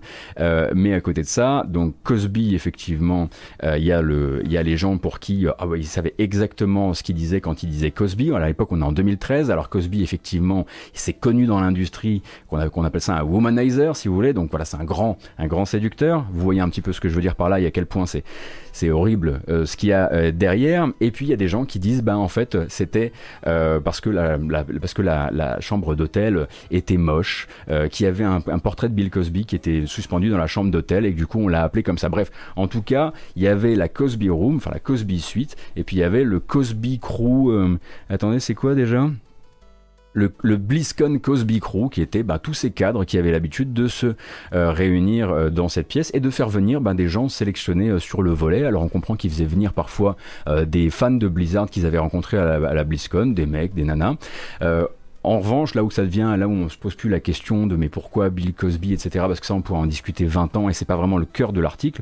Le cœur de l'article, c'est effectivement Kotaku qui arrive à mettre la main euh, sur des échanges, notamment Facebook, mais aussi euh, de live chat entre les fameux cadres euh, de l'entreprise, qui, bah, eux, sont en train de on va dire plaisanter grassement sur le fait qu'ils vont ramener dans vont ramener les bonnes meufs dans la enfin les bonnes employées hein, je vous cite hein, voilà ce qui c'est hot chicks en anglais dans dans la dans la dans la suite qui je, vous, épargne toutes les autres plaisanteries graveleuses. Il y en a quelques-unes euh, qui sont euh, récupérées donc euh, par cet article, et on comprend effectivement que tout ça c'était un peu le boys club de Alex Afriasabi, donc dont je, dont je parlais tout à l'heure. Je prononce bien son nom? Est-ce que je prononce bien son nom? Afrasiabi, pardon. Alexa Frasiabi, donc ex-directeur créatif euh, de WoW, qui tenait un peu voilà euh, ces quartiers. Et en fait, bah, sur euh, l'article de Kotaku, on tombe sur une photo et sur cette photo, on les voit donc tous très fiers de brandir le, le, portrait de Bill Cosby dans cette Cosby Room parce que c'était une nouvelle BlizzCon. le truc, c'est que au-delà du fait qu'ils tiennent un portrait de Bill Cosby, ce dont honnêtement je veux pas qu'on se focalise là-dessus parce que ce serait faire une erreur à mon avis, il y a sur la photo le chef des RH. Donc si vous voulez, le chef des RH, qui est censé potentiellement être la personne qui recueillera les plaintes, est dans un espèce de boys club informel où on réseaute avec un max d'alcool et où on fait venir les bonnes meufs de Blizzard. Donc là, si vous voulez, c'est euh, on est euh, encore une fois sur, euh, on, on, se retrouve à l'été dernier avec, mais peut-on faire confiance aux RH s'ils font partie de la machine quoi. donc l'article est long difficile à lire euh, très probablement euh, et euh, mais surtout permet bah, d'embrayer sur la dernière et presque l'avant-dernière partie de notre démonstration du jour, résumé du jour. forcément, hein, quand on a un Alex Afrasiabi qui est donc le mec qui a installé cette coutume, on va dire, de la Cosby Room. Euh, quand on est avec, euh, quand on a eu dans ses rangs un Alex Afrasiabi qui est la seule et unique personne qui soit nommément citée dans la plainte euh, adressée par l'État de Californie, c'est le seul hein, qui est vraiment nommé pour ses nombreux, enfin commentaires sexistes sur le lieu de travail, attouchements, tentatives d'embrasser des employés durant les fêtes d'entreprise, bref, la totale. Et eh ben effectivement, là après l'article de Kotaku, il y a plus trop de il euh, n'y a plus trop de solutions. Il faut donc que Blizzard explique pourquoi Afrasiabi a disparu de Blizzard euh, en 2020 puisque Afrasiabi en fait a disparu de chez Blizzard en 2020. Il a été euh, gentiment, comment dire, sorti comme ça de l'entreprise sans qu'à l'époque on en fasse grand bruit, hein, évidemment. Du coup, ben effectivement, bah, c'est le fusible que va choisir à ce moment-là, même s'il est tout à fait coupable et on le comprend rapidement. C'est le fusible que va choisir Activision maintenant sur sa communication. Sa communication, c'est de dire ok, on a l'article de Kotaku avec la la, la Cosby Room. Afrasiabi n'est plus chez nous. Et on tient à vous dire d'ailleurs que s'il est plus chez nous, c'est parce qu'on avait enquêté sur lui et qu'on l'avait reconnu coupable de beaucoup beaucoup des choses qui avaient été faites contre lui. Du coup, on l'a sorti. Mais en gros, si vous voulez, il y a un côté un peu... Euh, évidemment, à la base, euh, on l'a protégé. On lui a offert une porte de sortie avec tout son honneur, avec toute sa réputation. On l'a laissé aller être euh, un gros dégueulasse ailleurs. On l'a pas affiché. Hein. Mais bon, là, maintenant, vous, vous ne vous laissez pas le choix. On va être obligé de l'afficher. Et ça, c'est et ça, c'est dégueulasse. Je suis désolé. Hein. Vous pouvez pas juste revenir en, marche arrière et dire ah bah oui non mais nous en fait on l'a il est déjà parti en fait. Hein. Euh, nous en plus on avait vraiment enquêté sur lui et et en fait non. Ça marche pas comme ça, et, et ça, fait une communication qui est encore plus pourrie que, que s'il n'avait rien dit, euh, je pense. Mais voilà, euh, là bah, maintenant ils vont essayer de euh, nous faire comprendre que bah, qu'ils sont sur le coup, qu'ils étaient sur le coup, qu'ils avaient enquêté. Alors bon, Afrasiabi, si on comprend bien le truc, ça fait plus de 10 ans hein, qu'il y avait des plaintes à son sujet, mais ils ont entretenu finalement le même système de replacement que bah, qui a qui a cours dans le reste de l'industrie. Hein. Vous savez que on, je sais pas où Afrasiabi s'est retrouvé finalement et dans quel chez quel studio il est actuellement, mais d'autres qui étaient des ex Blizzard qui sont sur les photos du, de la Cosby Room sont maintenant chez Riot. Euh, sont maintenant euh, chez Deviation Games, euh, qui a sorti il y a pas longtemps, qui a annoncé il y a pas longtemps son partenariat avec Sony sur un AAA exclusif PlayStation 5. Il y a beaucoup de gens, quoi. Voilà, il y a beaucoup de gens, et puis et puis ben la Cosby Room, ça n'a pas seulement été 2013, c'est devenu une c'est devenu une coutume une coutume annuelle, manifestement et que tel qu'on le comprend quasiment jusqu'au départ de l'entreprise de Afrasiabi, ou peut-être jusqu'à 2018, quoi.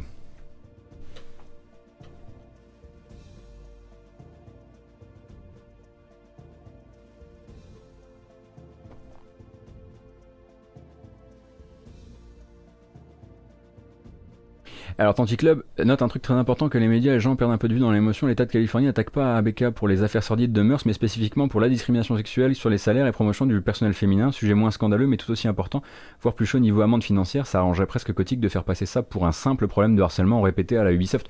Ouais, mais Afrasiabi est quand même cité sur ses attouchements euh, Club euh, dans cette euh, dans la plainte. Hein. Euh, tu as vraiment un très long paragraphe sur lui. Ah oui, et si jamais vous l'aviez raté, si vous aviez pas, pas à replacer le personnage, euh, Afrasiabi, c'est aussi le mec qui était euh, sur la scène à la BlizzCon, qui a ridiculisé la fan de WoW, qui lui posait une question tout à fait légitime, et qui s'est démerdé pour que tout le monde l'a eu et, la ridiculise. Donc c'était lui aussi à ce moment-là. Hein.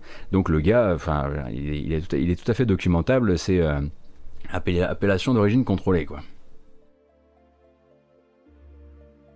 Oui, effectivement, Jay Allen Brack et Afrasiabi sont les deux seuls nommés dans la plainte, effectivement. Mais Afrasiabi, euh, Allen Brack pas pour des faits de. Euh, oui, l'instant Victoria's Secret euh, Zenibuka, effectivement. Euh, Jay Allen Brack pas pour des faits de, pas pour des faits de, harcèlement. Il me semble que Allen Brack dans la plainte, il doit être cité pour des, pour des plaintes non remontées ou un truc comme ça?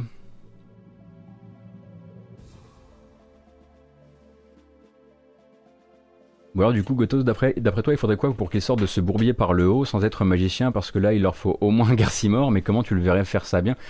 Honnêtement, euh, euh, en fait, ça va pas, ça va pas se passer comme ça, parce que, mais déjà dans le monde rêvé, effectivement, s'ils arrivaient, s'ils arrivaient à faire retirer les arbitrations, enfin les, les, euh, comment on appelle ça? Je sais plus comment ça s'appelle. Euh. Les clauses d'arbitrage, s'ils arrivaient vraiment à faire disparaître ça, c'est immense en fait. Si vous vous rendez pas compte à quel point, euh, à quel point c'est une porte ouverte euh, à, une nouvelle, comment dire, un, une toute nouvelle génération de défense des employés dans ce genre de cas. Donc déjà, s'ils arrivaient à céder un truc comme ça, parce que il me semble que Riot n'a pas fini par ne pas céder en l'occurrence. Hein, je crois qu'ils ont pas cédé le truc. Euh, ça, ce serait déjà euh, gigantesque. Mais sortir par le haut par rapport à ça, c'est extrêmement compliqué tant qu'ils continueront. Déjà, il faut qu'ils, qu'ils mettent complètement la. Euh, il faudrait qu'ils mettent entièrement la machine de communication tout à fait. comment dire, d'équerre pour qu'il pour n'y ait pas euh, la déclaration de Allen Brack, euh, pour qu'il n'y ait pas euh, la déclaration de machin. Faudrait qu'ils se disent, pour sortir par le haut, il faudrait par exemple, j'ai dit arbitration, c'est possible. Hein. vous savez, là, ça fait longtemps que je parle, je suis un peu fatigué. il faudrait aussi que, par exemple, ils se disent qu'ils arrêtent de considérer cette cette cette plainte comme ils le font et qu'ils disent, par exemple, on se tient entièrement à disposition de. Non seulement on se tient à disposition d'eux pour pour faire suivre, pour suivre tout ça, suivre l'enquête, etc mais peut-être aussi nos anciens. Peut-être qu'effectivement, ça serait bien que Mike Morhaime puisse dire. On imagine que Mike Morhaime va à un moment ou à un autre être convoqué si jamais ça devait aller devant les tribunaux. Mais si Mike Morhaime déjà qui manifestement est encore en très bon terme avec Blizzard, pouvait dire on, est, on sera là si vous avez des questions et on répondra de ce dont on peut, on peut répondre. Si on pouvait juste arrêter d'être, de retirer ce système qui consiste à dire que personne ne savait, alors que clairement, le gars a été protégé pendant, pendant 10 ans, parce qu'il y a des plaintes sur lui qui courent depuis 10 euh, ans, et en plus, on lui a permis de s'en aller, comme chez Ubisoft, hein, comme par exemple avec, euh, avec euh, Ascoet ou autre. Hein. Enfin, non, Ascoet, il avait déjà été affiché, mais mais il y a un côté un peu genre, bon, on on le fait sortir par la porte de derrière. Je vous à peine imaginer, alors là je suis malheureusement dans, je n'ai aucune information de ce genre, mais je vous à peine imaginer avec quel genre de, parachute ils arrivent encore à les faire sortir. Euh, mais moi déjà, si effectivement la discussion jusqu'au, jusqu'aux arbitrages pouvait aller jusqu'au bout, je trouverais ça euh, inespéré quoi. Et faire preuve de bonne foi dans la volonté de changer les choses, bien sûr, sur un groupe comme Acti. Acti, là, si vous voulez, euh, ce qui les intéresse, hein, globalement, c'est la rentrée. Hein. C'est Diablo. C'est reparler vite d'Overwatch c'est tout ça hein, qui les intéresse. Ce qui les intéresse, c'est euh, ressortir des jeux. Et là, ils ont rien. C'est-à-dire que Ubi, par exemple, l'été dernier, ils avaient le Ubi Forward. Ils avaient euh, des annonces de jeux, ils avaient tout ça. Sauf que là, en fait, Acti, bah, du côté, euh, en tout cas du côté Blizzard, ils ont annulé à nouveau la BlizzCon. Ils, vont, ils referont une BlizzCon Line en février. C'est loin, c'est loin pour, pour balayer la poussière sous le tapis, quoi. Et ils ont Diablo qui sort à la rentrée et qui peut pas non plus tout porter quoi.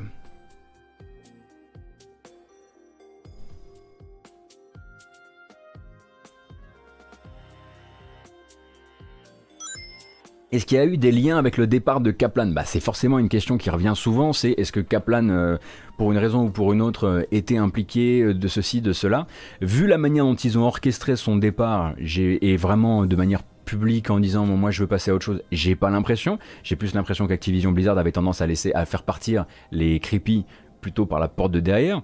Un jour on saura pourquoi, Kaplan est parti. Je pense que ça serait, enfin j'espère pour tous les fans d'Overwatch et de Jeff Kaplan euh, qu'ils n'auront pas de, de mauvaises surprises. Mais en tout cas celui-ci il était suffisamment médiatisé pour qu'on se pose pas trop la question. En même temps ça aurait été difficile de le faire sortir par la porte de derrière parce que ça se remarque quand même quand un Kaplan s'en va. Euh, merci. Alors, du coup, je suis désolé. Je crois qu'on a officiellement. Attendez. Donc, on avait. Voilà. Là, on est arrivé là. Effectivement. On est arrivé, euh, sur, euh, sur la confirmation que Alex Afrasiabi avait, a bien été sorti par, Activision Blizzard l'an dernier au terme d'une enquête qu'il a reconnu coupable de tout ce qu'on lui reprochait depuis 10 ans. Et c'est les dernières évolutions, je crois, mais probablement uniquement pour aujourd'hui. Je suis sûr que je vais raccrocher, ce programme tout à l'heure et qu'on va avoir un nouvel article, une nouvelle enquête ou ce genre de choses. Merci du coup beaucoup pour euh, Frozen, euh, Skyfix, euh, Chronos, euh, Morbius. Et merci beaucoup pour les passages sur YouTube parce que j'ai vu que vous étiez nombreux à être passés sur YouTube. Du coup, notamment merci beaucoup Cassim, puisque je viens de te voir passer. Tu m'as jeté un billet, c'est tout à fait adorable. Est-ce qu'on a. Vous êtes renseigné là? J'ai l'impression que vous l'êtes. On l'a reconnu coupable, mais du coup, est-ce que les victimes, vont avoir gain de cause? Là où c'est compliqué, Renardine, c'est que il y a de grandes chances que les conflits qui est eu avec Afrasiabi par le passé ait été justement réglé à coup d'arbitrage. Auquel cas, bah déjà, euh, tu voilà, euh, tu peux pas porter ton truc. Euh, enfin, c'est plus difficile, il me semble, de le porter devant le tribunal. Mais en plus de ça, généralement, ça part avec un petit NDA derrière, de manière à ce que les personnes puissent pas en parler. Mais de toute façon, très honnêtement, là, si vous voulez, il y a un truc qui est en train de se passer, c'est que vous avez actuellement, donc, bah, vous avez, je le disais. Mike Morhaime, euh, Chris Metzen, qui viennent et qui disent Oh là là, on savait pas, ou alors je savais, mais j'ai fait, fait ce que je pouvais, ou ce genre de choses. Ne lisez jamais, enfin, ne lisez jamais leurs déclarations sans lire les réponses en dessous. Vous avez systématiquement, dans le cas de Morhaime comme dans le cas de Metzen, au moins une réponse en dessous qui dit écoute euh, Mike euh, avec tout le respect que je te dois et euh, merci pour tes merci pour tes excuses et, merci pour pour ta prise de position. Je me souviens quand en 2011 ou en 2012 tu m'as demandé de, de, de faire comme si de rien n'était de, de, ne pas y penser euh, tu as noyé ma plainte quoi. Il y a toujours à chaque fois qu'un qu'un ponte comme ça prend la parole sur le tard en disant oh là là on n'a pas bien vu machin et tout. Il y a toujours quelqu'un en dessous pour dire bah il y a quand même des chances que, que t'aies vu, quoi. Mais là, en ce moment, euh, sur les réseaux sociaux, euh, c'est très très compliqué parce que c'est souvent des anciens de Blizzard en, plus qui sont placés dans l'industrie, donc qui sont tout à fait identifiables, donc il serait très facile d'identifier s'ils racontaient des, conneries. Euh, on l'imagine en tout cas, mais c'est des gens qui sont placés chez, qui sont chez Sony, qui sont chez Naughty Dog, qui sont chez machin et qui disent bah voilà, mon début de carrière chez, chez Blizzard c'était ça quoi.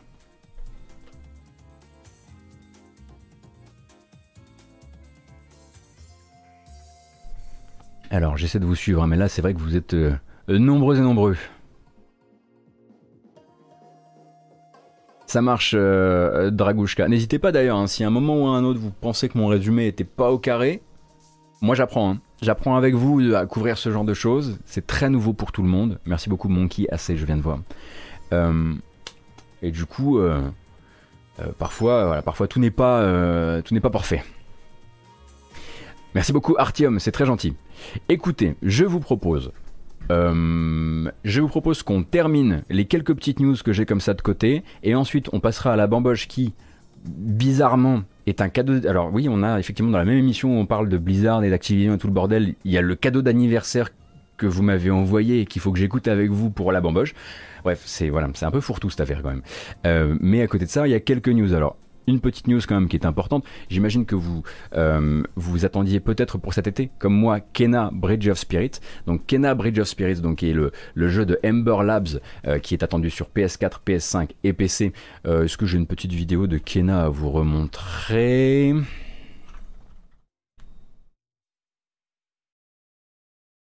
Je crois que j'ai ça quelque part.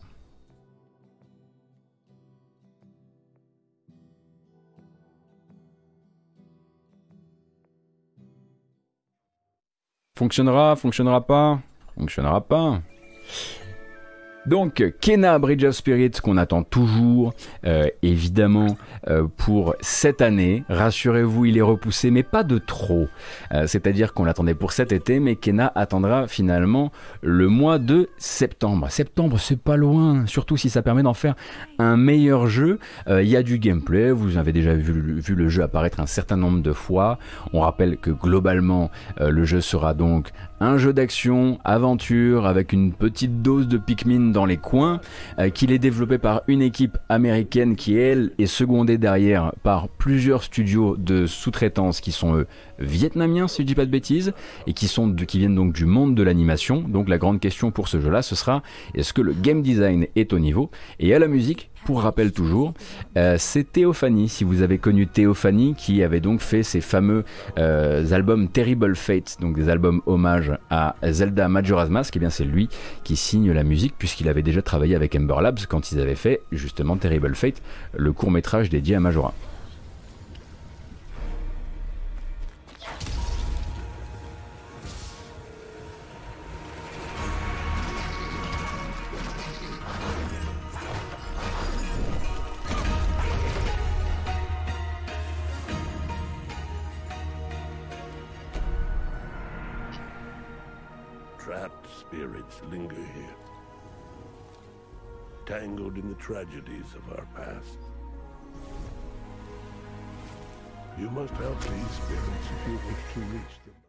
Allez, on ne regarde pas trop parce qu'il n'y en a plus qu'à attendre très peu finalement. Hein. Je le rappelle, donc ce sera pour le mois de septembre. PC PS4, PS5. Dans les autres infos un peu intéressantes, attendez que je regarde, je vais en garder un probablement euh, pour la matinale de lundi euh, aussi. Après, on passera au trailer. Euh, mais vous avez effectivement la PS5 qui donc a franchi un palier assez symbolique, qui est le j'ai dit septembre 2022 Je veux dire 2021. Évidemment, la PS5 qui passe les 10 millions euh, d'exemplaires vendus, ce qui me semble que ça doit les placer au-dessus de leurs prédictions. Il me semble qu'ils avaient prévu, moins que ça hein, pour, euh, pour l'année euh, pour l'année 2021. En tout cas pour cette partie de l'année 2021. Donc ça reste hein, toujours la console qui s'est le vendu le plus vite de l'histoire. On n'a pas l'impression, évidemment, parce que les stocks euh, ne sont pas raccords avec la demande, toujours pas, euh, mais c'est la console qui s'est vendue le plus vite de l'histoire. Quand on dit le plus vite, hein, c'est le plus grand nombre de consoles sur un, moment, un instant T qui, cherche, qui, cherche qui, sert pardon, de, d'éprouvette. Effectivement, il y a beaucoup de restock en ce moment sur, cette, sur cette PS5. Euh, actuellement en France en tout cas.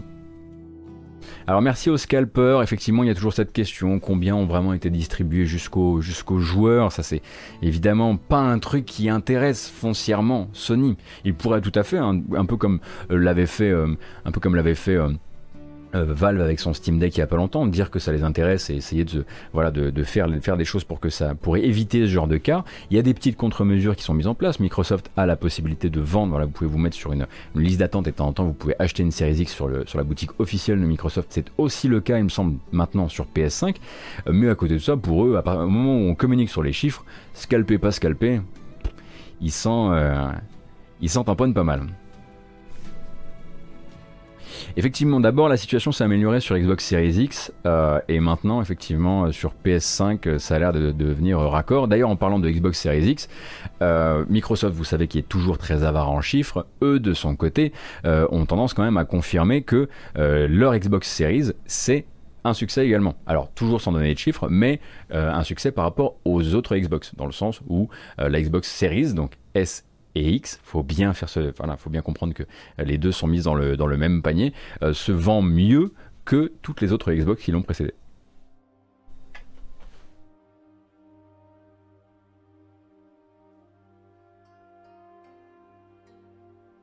Source Xbox, crois-moi frère, c'est toujours un peu le même problème hein, avec, les, avec les chiffres de Microsoft. Si seulement on les avait...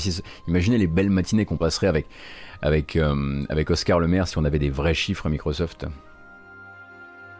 Ça veut dire qu'elle s'est vendue à 6,5 millions environ. En tout cas, effectivement, pour péter le palier, il faudrait être au moins aller jusque-là. Euh, et tant qu'on y est, attendez, je regarde, oui, puisqu'on là on parle de console, et donc évidemment on parle de, euh, on de PlayStation 5. Bon, deux philosophies s'affrontent hein, en termes de d'accès insider à de nouvelles versions euh, du, du système d'exploitation. Chez Microsoft, si vous êtes habitué, vous savez que vous avez voilà, vous testez régulièrement de nouvelles fonctionnalités, vous testez de nouveaux, de nouveaux trucs qui arrivent régulièrement. Sur PlayStation 5, pour l'instant, ça a été un peu plus calme. Hein. C'est-à-dire que on nous a pas proposé mille fois euh, l'occasion de tester de nouvelles choses. Mais, mais, ça accélère et la PS5 ouvre euh, son euh, programme d'Inside, donc qui va vous permettre de tester des mises à jour du système d'exploitation en bêta et une mise à jour quand même qui est, enfin, c'est pas rien, comme dirait l'autre, c'est pas trois personnes, puisque c'est la mise à jour qui va vous permettre, eh d'ouvrir la possibilité de rajouter un SSD de modèle M2 dans votre machine, donc la possibilité d'étendre euh, l'espace utilisable et utilisable avec, toute la, avec tout le circuit euh, haute vitesse de la console. Donc cette mise à jour là, elle est testée, elle sera testée euh, chez les bêta-testeurs et ensuite déployée. Donc c'est la mise à jour la plus massive actuellement pour la PS5, d'autant qu'en plus de ça, elle va aussi permettre de, modifier beaucoup, beaucoup de choses par rapport à, par rapport à là, je vais L'interface, pardon. C'est ça, hein C'est ça qu'on dit. Vous dites l'interface, vous Oui.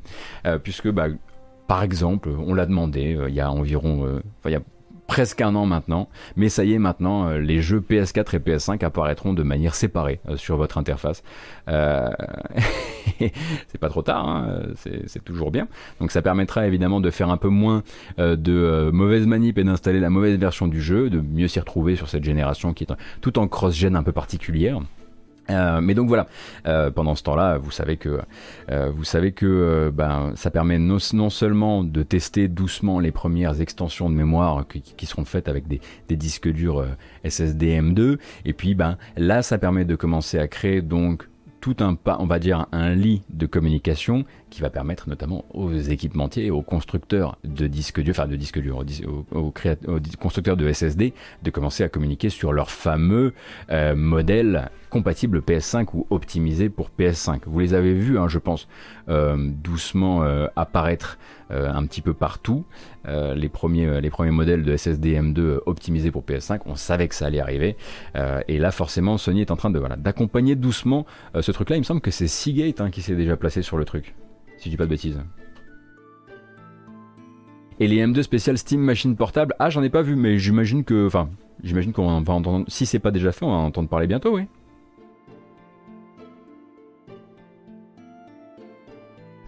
Damodred, euh, les chiffres pour les séries viennent d'estimation par Daniel Armad, effectivement. 6,5 millions estimés contre 5,7 de One sur la même durée et 5 millions pour la 360. Ok, d'accord. Évidemment, Euh, on va s'arrêter là. Il y, a des choses que je mets de côté parce que je sais que voilà, je reviens lundi, quoi qu'il arrive, et que lundi on aura peut-être un, planning un peu plus calme. Alors, on pourra reparler des chiffres de Capcom, on, pourra parler de Splitgate, on pourra parler euh, euh, même de. Oui, sachez que la, récolte du PS Plus de ce mois-ci, c'est pas la, c'est pas la dinguerie, enfin du mois qui arrive. Hein. On est sur Tennis World Tour 2, sur Plants vs Zombies et Hunters Arena Legends. Donc c'est plutôt un PS Plus d'été. Hein. On pourra parler de plein de choses, on pourra parler peut-être même de Stadia. Euh, cependant, j'ai quand même des engagements à tenir. Et indépendamment de tout ce qui va se passer ensuite, effectivement, sur la partie euh, bamboche, plus les, les trailers qu'on va regarder, voilà. La modération me fait un cadeau. Je fais un cadeau. La modération.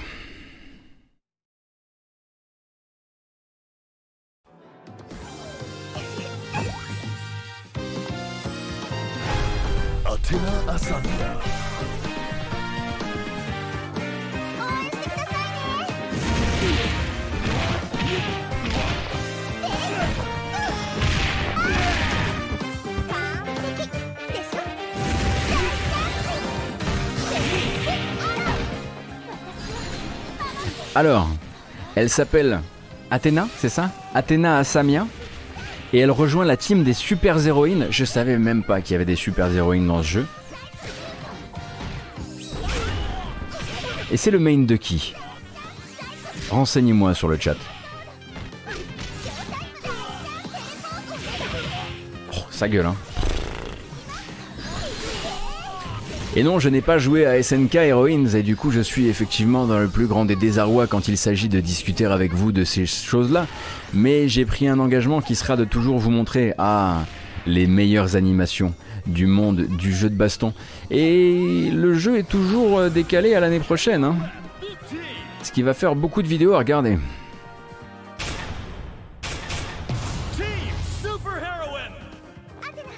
Yay Ouhou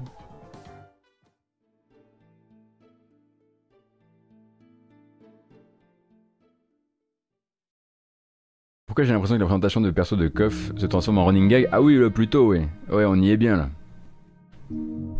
Effectivement, vous avez vu qu'il y avait Mai Shiranui aussi. Oui, effectivement, ça fait, voilà, ça fait la, ça fait la, c'est le, le groupe, euh, c'est le groupe des héroïnes. Moi, j'ai découvert tout ça. Euh, écoutez, je vous propose euh, de, vous ratez jamais un Mai Shiranui quand elle apparaît. C'est bizarre, hein ça, ça c'est un réflexe que vous avez gardé probablement de nos jeunes années. on va passer à la bamboche. La bamboche, effectivement, a été, est une proposition euh, originale, si je comprends bien, qui m'a été transmise sous forme de fichier audio. Euh, un fichier audio qui, euh, je l'espère, n'est pas est tout public. Alors on m'a assuré que c'était tout public. on m'a assuré que c'était tout à fait diffusable sans souci de DMCA et que j'allais pas, qu'on n'allait pas, je sais pas, diffuser un, un, vieil enregistrement de de moi ivre. Alors normalement tout devrait bien se passer. je sais pas où ça va. Donc je vais juste appuyer sur le bouton bamboche, le truc va se lancer. Et c'est mon cadeau d'anniversaire manifestement. Donc je suis heureux de ma foi de le, vivre, avec vous. Euh, on y va. Je... Ça m'a été envoyé par Von hein, sachez, voilà, si vous cherchez un, voilà, un, coupable, c'est Von. Alors, c'est parti. J'ai un peu la, un peu les miquettes quand même. Hein. Bon, déjà, on est combien? On est 1163. C'est pas rien C'est pas trois personnes C'est vrai.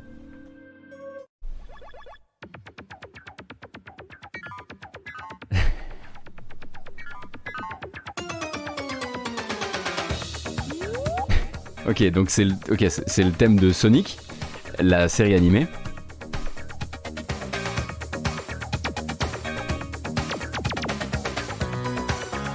Ok.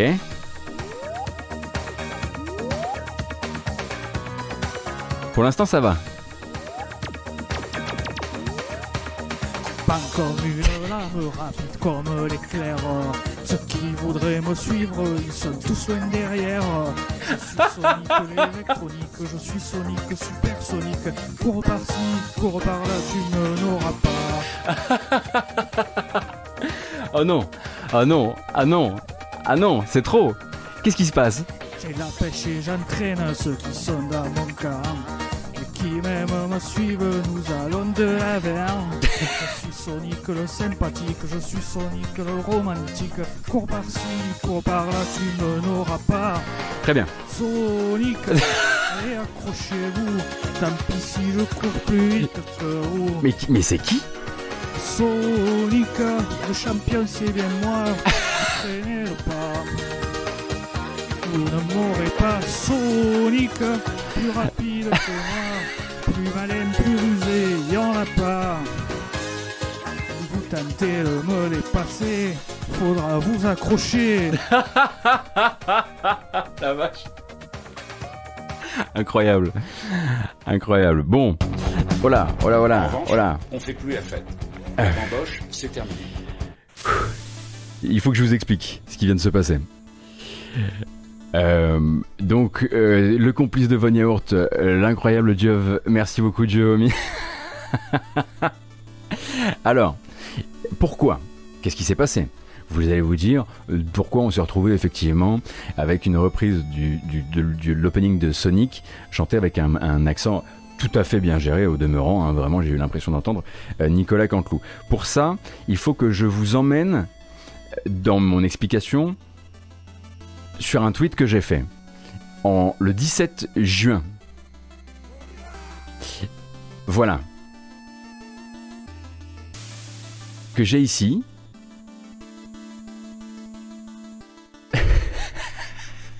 C'est trop con. C'est parti. Où je dis Coupant comme une lame, rapide comme l'éclair, cette version du générique de Sonic le Hérisson par Eric Collado n'existe que dans ma tête, et c'est un tort. GG pour avoir repéré ce tweet et pour avoir décidé d'en faire mon cadeau d'anniversaire. Je me, je me sens extrêmement, extrêmement choyé euh,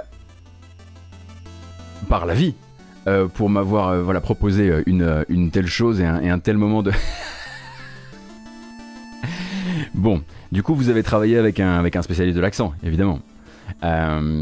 Donc c'est pas Foulk, on est d'accord, parce que je connais pas, je connais pas bien l'accent de Foulk. Euh, voilà, bah merci, merci infiniment et merci beaucoup pour ce, pour ce, pour ce beau, pour ce beau cadeau. Je vais me la mettre en sonnerie de téléphone, Dieu. Euh, J'y manquerai absolument pas. Euh, pas mal, pas mal, pas mal, pas mal du tout. Je pense qu'on peut effectivement quand même se faire une vraie bamboche derrière avant d'entamer les trailers. Merci infiniment. On se le refait.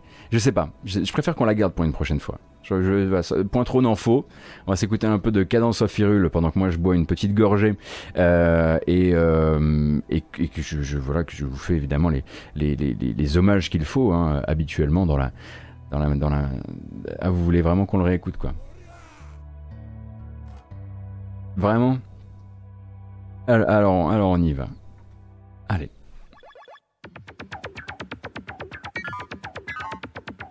Mais le pire, c'est qu'en plus, il y a tout le build-up, quoi. En fait, il y a tout le temps de se. voilà, on n'est pas préparé, quoi.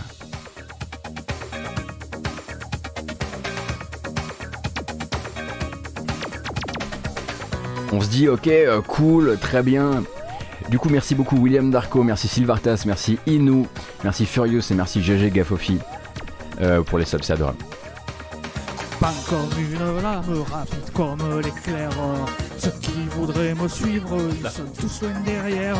Je suis Sonic l'électronique, je suis Sonic supersonique. Cours par-ci, cours par-là, tu ne n'auras pas. Alors vraiment, le coupang, il est incroyable.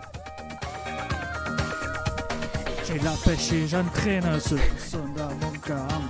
Et qui même me suivent, nous allons de l'avant. Je suis Sonic le sympathique, je suis Sonic le romantique. Cours par-ci, cours par-là, tu ne n'auras pas. Sonic, allez accrochez-vous, tant pis si je cours plus vite que vous. Sonic, oui. le champion c'est bien moi, vous traînez le pas. Vous ne m'aurez pas Sonic, Hmm. plus rapide que moi, plus malin, plus rusé, y en a pas. Tentez de me dépasser, faudra vous accrocher. Vous accrochez Merci beaucoup. Merci, merci, merci, merci infiniment la commune. C'est adorable. Euh, ah, ah oui, d'accord. Euh, Ederamop, merci infiniment. C'est tout à fait adorable. J'ai failli attendre. C'est vrai. Euh, on va pouvoir continuer. Merci beaucoup. Et on le garde hein, évidemment, hein, ça fait désormais partie de la méta de la chaîne. Donc merci pour ce beau cadeau d'anniversaire. Le Cap, merci. Cardiac Marcellus également. Et donc là, c'est terminé. On a parlé donc euh, d'Acti, Blizzard, King, tout ce que vous voulez en long, même d'Ubisoft hein, du coup, de long en large, euh, en long en large en travers pardon. On a parlé d'Annapurna aussi. Il va nous rester quelques petites bonnes annonces à regarder. Ensuite, hop, moi je plie les Gaules. Je vais faire un tour euh, bio, je reviens et on fait un peu de FAQ si vous avez des questions. Et puis bah, sinon, j'essaierai de voir si le bon Brissou n'a pas envie de jouer à la multiballe. Mais avant ça, on a deux trois trucs à gérer. En revanche, on fait plus la fête. La bamboche, c'est terminé. Fini. Fini ces bêtises. Et donc, qu'est-ce qu'on disait nous? Oui, c'est des petites dates ou des, euh, ou des, petites, euh, des petites infos qui pourraient vous intéresser, surtout si vous aimez les, les, euh, les, nouvelles, les, nouvelles, les nouvelles sorties, évidemment, les jeux auxquels vous n'avez jamais joué, comme par exemple le Plague Tale Innocence, qui sera, après avoir été offert il y a vraiment pas longtemps, euh, du, côté, euh, du côté de chez Sony, eh bien, sera offert sur Epic Game Store la semaine prochaine. Voilà, sachez-le. Euh, cette semaine, hein, vous avez accès donc à Mother Gunship et à Train Sim World 2, qui sont donc disponibles euh, gratuitement euh, sur votre compte Epic Game Store depuis hier 17h et qui le seront jusqu'à jeudi prochain 17h. Ensuite, ce sera donc euh, Plague Tale Innocence qui sera offert sur Epic Game Store. Également, dans les jeux qui sont sortis récemment, il y en a forcément un que je voudrais euh, mentionner, euh, puisque bah, il est sorti sur le Game Pass. Du coup, il faudrait pas que vous oubliez de le lancer, surtout si vous avez une, euh, une Xbox Series X, parce qu'il a l'air de justement euh, être assez cool si vous avez envie bah, de, de mettre dans la console de quoi la faire montrer qu'elle a, qu'elle a de la patate, la faire utiliser un peu de ray tracing, etc. avec The Ascent qui est sorti hier à 19h.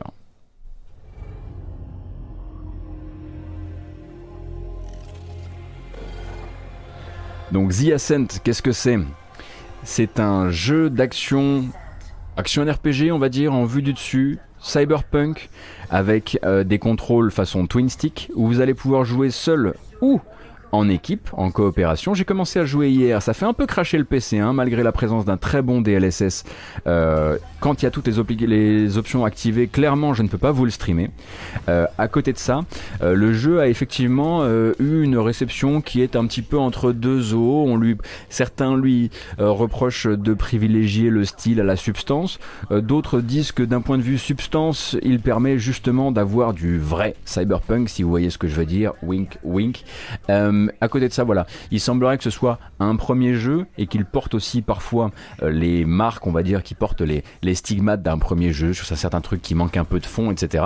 En tout cas, moi, je peux vous le dire, le jeu est tout à fait sublime à regarder. Après, pour le style et ce genre de choses, chacun, enfin, en dehors du style, euh, j'ai pas encore suffisamment joué pour vous dire ce que j'en pense, mais j'ai pris une grosse, grosse euh, claque euh, d'un point de vue euh, visuel. Alors évidemment, le, le tuto au début est pas hyper top, euh, et puis finalement, on commence à avoir la première grenade, et comme vous le savez, voilà, moi, ce qui m'intéressait, c'était cette espèce de débauche de, euh, particules à la moindre grenade, et dès qu'on lance la première grenade, on est tout à fait heureux d'être là, donc disponible dans le Game Pass.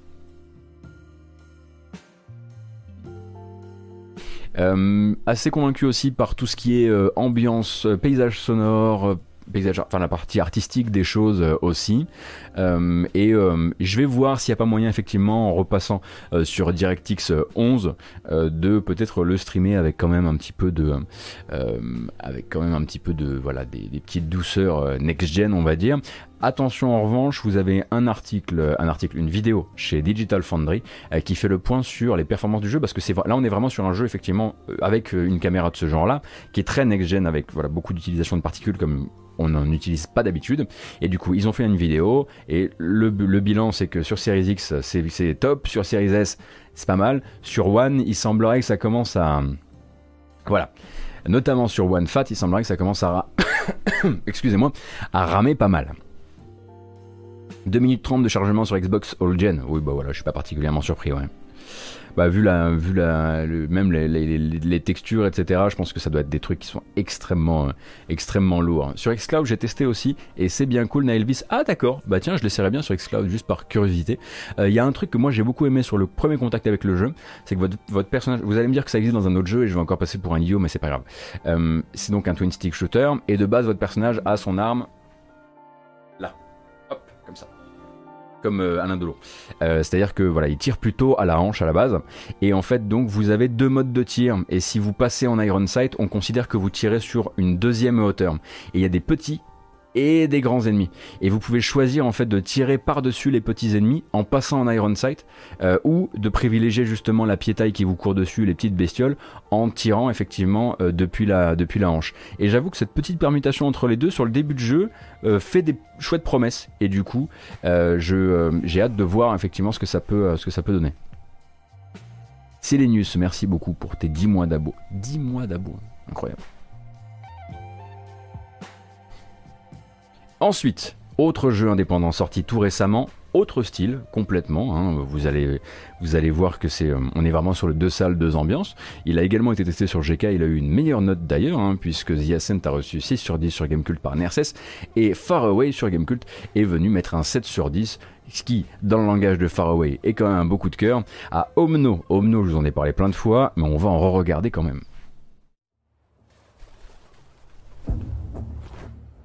On se rappelle donc de Omno, euh, petit jeu très inspiré notamment par Journey mais pas que, avec donc des puzzles on va dire euh, assez euh, mais plutôt futés quand même, euh, où vous allez voilà permuter entre les, phases d'exploration avec votre, petit balai magique et puis d'autres fois des résolutions d'énigmes et tout un monde merveilleux à base de créatures assez particulières. Et donc le jeu est plutôt bien accueilli pour l'instant par la critique, même si bon, moi, depuis le début, on sait très bien que voilà, le jeu il va, il va, il, a ses inspirations, il les porte assez, on va dire, euh, assez fièrement. Il faut savoir que c'est développé, si je ne dis pas de bêtises, par une personne. hein.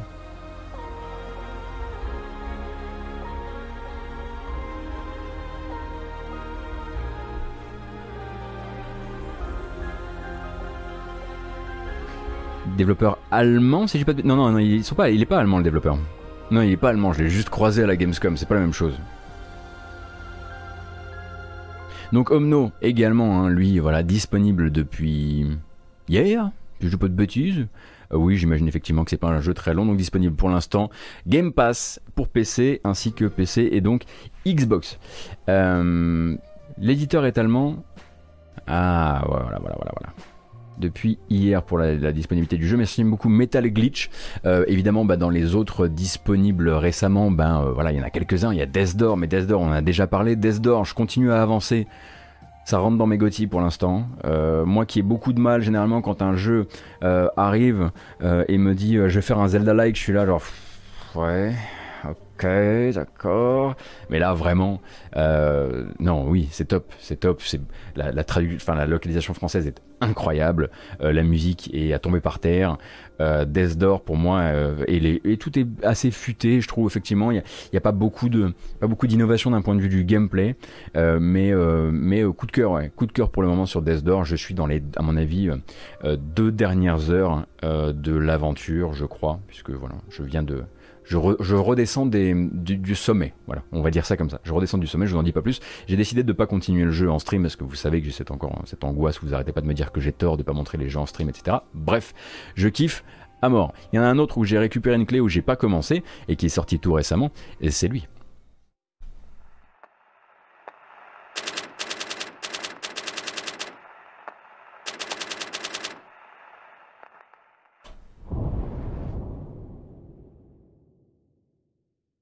Objection! I will become a lawyer. I have to. The defense demands its right to a cross-examination. Alors là, je vous ai mis la voix anglaise, c'est sûr, histoire que vous vous rendiez bien compte que oui, The Nipponese are a truly fascinating breed. le héros a un accent british. The prosecution refuses to accept this decision. Now, let us engage in the art of deduction. Mr. Naruhodo. Donc vous avez également le test hein, qui est disponible sur GK en l'occurrence, même si bon bah c'est une collection de deux jeux qui ne sont jamais arrivés chez nous, euh, mais euh, qui, ont, qui commencent à avoir leur âge quand même.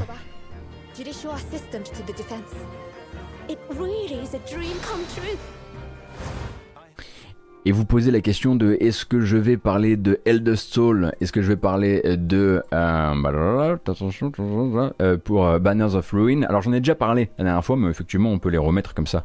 Euh, tout le monde sera bien fixé sur ce qui est en train de sortir actuellement. Alors Eldest Soul est, sorti aujourd'hui, si je dis pas de bêtises.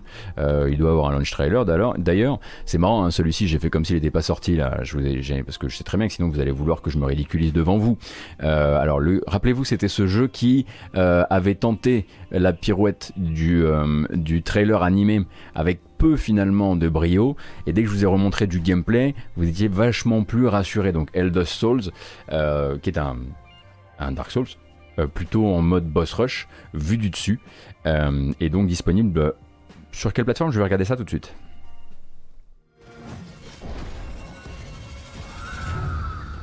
final act of vengeance, the old gods have unleashed a great desolation upon the world.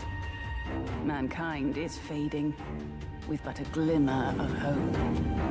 Heavy is the burden that lies on one lone warrior, and his great sword of the purest obsidian. Explore an ancient kingdom Master ferocious combat.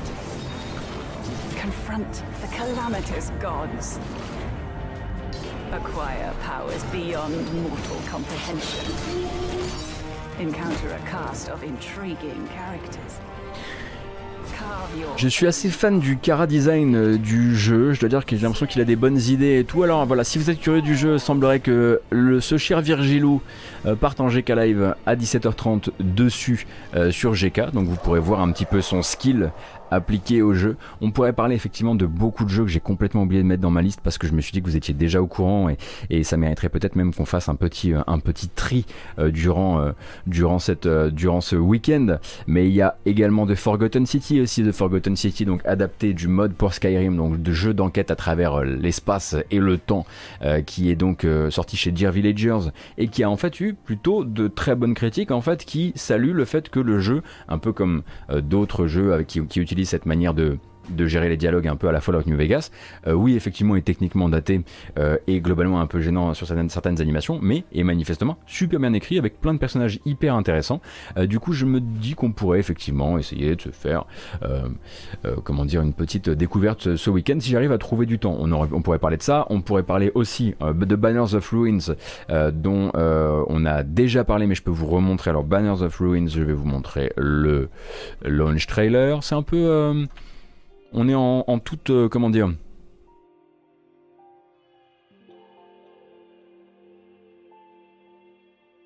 on est en toute détente. On fait au fur et à mesure là sur, euh, sur cette grasse mat. Tout ce que j'avais préparé c'était Blizzard et c'était bien je pense le plus important à vraiment vraiment préparer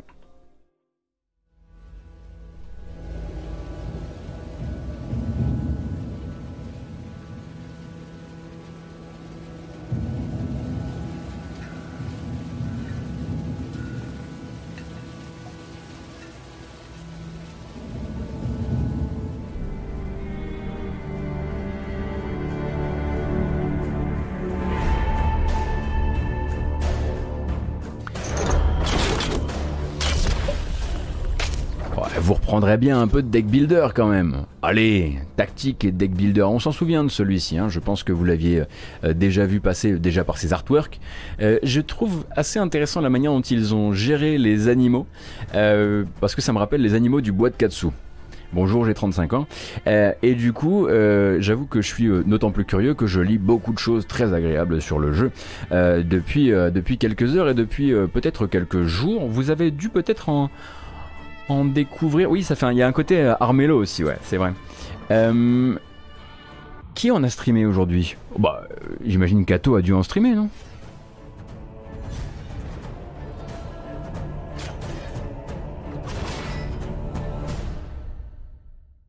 Un taux en stream, bien sûr, bien sûr qu'un taux en stream. Donc, Banners of Ruin est également sorti. Donc, on l'avait dit, hein, euh, je vous l'avais, on, a beaucoup blagué là-dessus euh, durant les matinales. Je disais le 27 juillet, c'est le, jour où sortent tous les jeux. Euh, mais en fait, ça ne faisait que cacher la forêt, parce qu'en fait c'est cette semaine, c'est juste l'embouteillage maximum et, euh, et c'est très compliqué euh, du coup euh, du coup de s'y retrouver. Donc moi j'ai essayé de sélectionner deux, trois trucs, mais effectivement c'est pas très complet, hein, absolument navré. là je pense qu'on a un peu fait le, le ah oui il y a iFleet qui vient de sortir également, mais iFleet, je vous l'ai montré il y a pas longtemps. iFleet, je vais essayer de récupérer une clé parce qu'on a tellement de curiosité par rapport au jeu et on comprend pas trop comment il tourne, etc. Que là, vraiment, on est sur un truc que j'aimerais vous montrer pour que vous puissiez vous faire une idée parce que bon, euh, il y a déjà plein de gens qui vous montrent des deck builders, etc. Autant que cette chaîne serve à vous montrer aussi des jeux micro-pros, hein, euh, histoire de, voilà, de garder euh, ma réputation de, mec qui ne sait absolument à jouer à aucun jeu en temps réel. Hein, voilà, on va rester comme ça. Euh, cependant, on va quand même essayer de porter le regard un tout petit peu euh, plus loin avec euh, Bon là c'est plus pour moi, c'est plus parce que ça va me forcer à faire revenir dans le jeu. Non pas que j'avais plus envie d'y revenir, mais j'avais pas le temps. mais ça c'est le c'est le talon d'Achille quoi. C'est sûr que si Monster Hunter Rise me fait ce coup-là, j'ai pas le choix.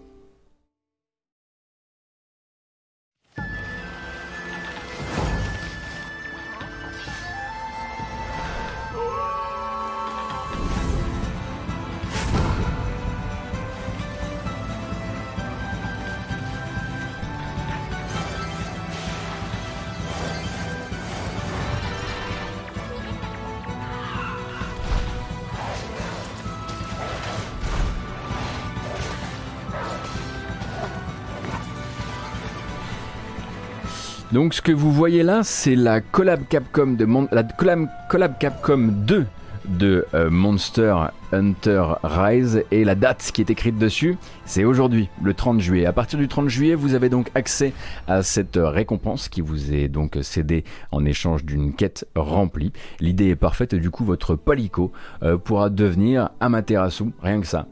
Du coup, évidemment, évidemment que je vais relancer le jeu au moins euh, pour aller chercher pour aller chercher ma petite récompense. Euh, oui, Ovikan, il y aura une VOD euh, ce soir, pas de souci. Ils n'ont pas annoncé euh, Okami 2 en revanche. On aurait pu parler aussi du fait, hein, parce que c'est vrai que j'ai complètement oublié, mais les premiers Final Fantasy Pixel Remaster sont sortis. Vous savez, les 72 malheureux, euros, etc., etc. Les BO sont pour l'instant fantastiques de ce que j'ai écouté, donc je vous recommande vraiment si vous ne, si vous ne, euh, ah oui c'est, j'ai dit, dit Palico, je voulais dire Chomsky. Merci beaucoup de m'avoir rattrapé.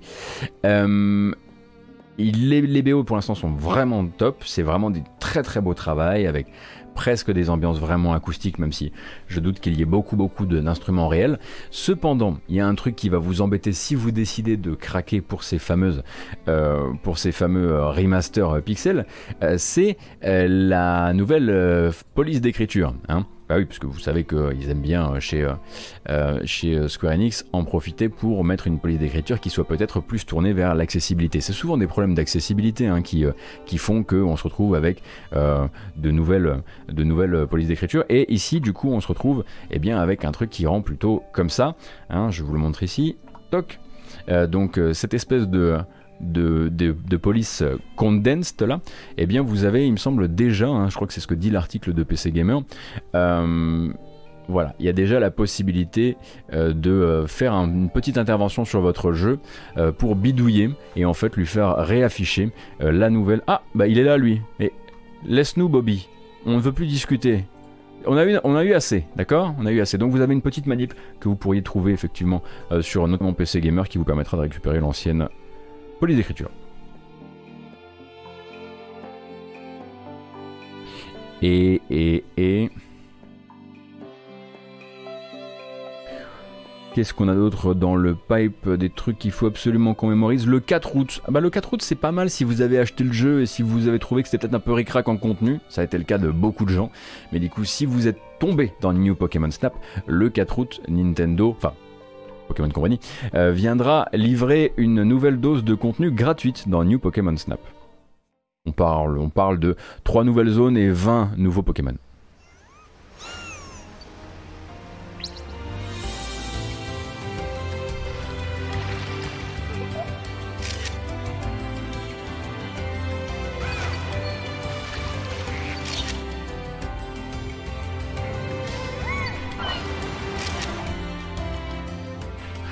Donc l'occasion de relancer le jeu, quoi. hein.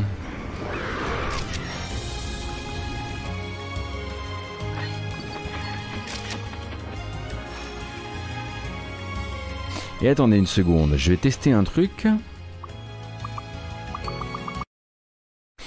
Et ça c'est le seul et unique truc vraiment original. On se donne rendez-vous donc le 27 août pour Baldo de Guardians Hall de Guardian Halls, pardon, euh, qui est donc un jeu PS4, Xbox One, Switch, Steam, ainsi que Apple- Arcade, donc un peu, on va dire, à la croisée entre les puissances de machines.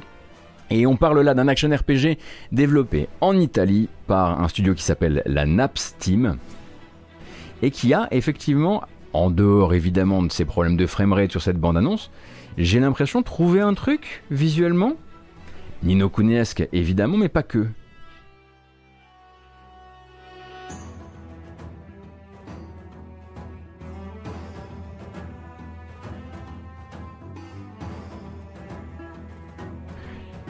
Il n'y a plus qu'à voir si ça ramera encore à la sortie ou pas, parce que sinon je trouve que voilà, on, re- on retrouve euh, cette vibe. euh. On attend évidemment l'avis de de Indash sur Baldo.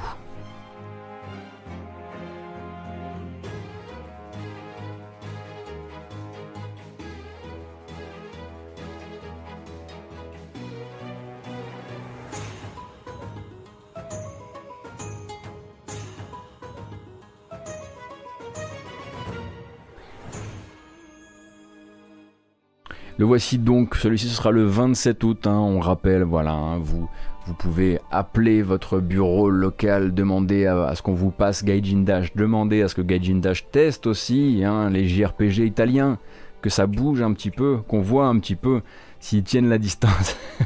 Désolé, c'est un vieux réflexe, euh, j'ai toujours essayé de faire euh, tester les Mario Kart like à Puyo. Jamais trop réussi ou eu trop gain de cause. C'était souvent des jeux italiens d'ailleurs, maintenant que j'y pense. Euh, alors, c'était pas complet. C'était sûr que c'était pas complet. Euh, et globalement, euh, j'espère que tout ce que j'ai raté là, je pourrais vous le proposer euh, durant la matinale de lundi. De, oui, tout à fait, lundi. Euh, moi, je vais pas raccrocher tout de suite parce que je pense que je vais euh, traîner un peu, un peu de FAQ si ça vous intéresse.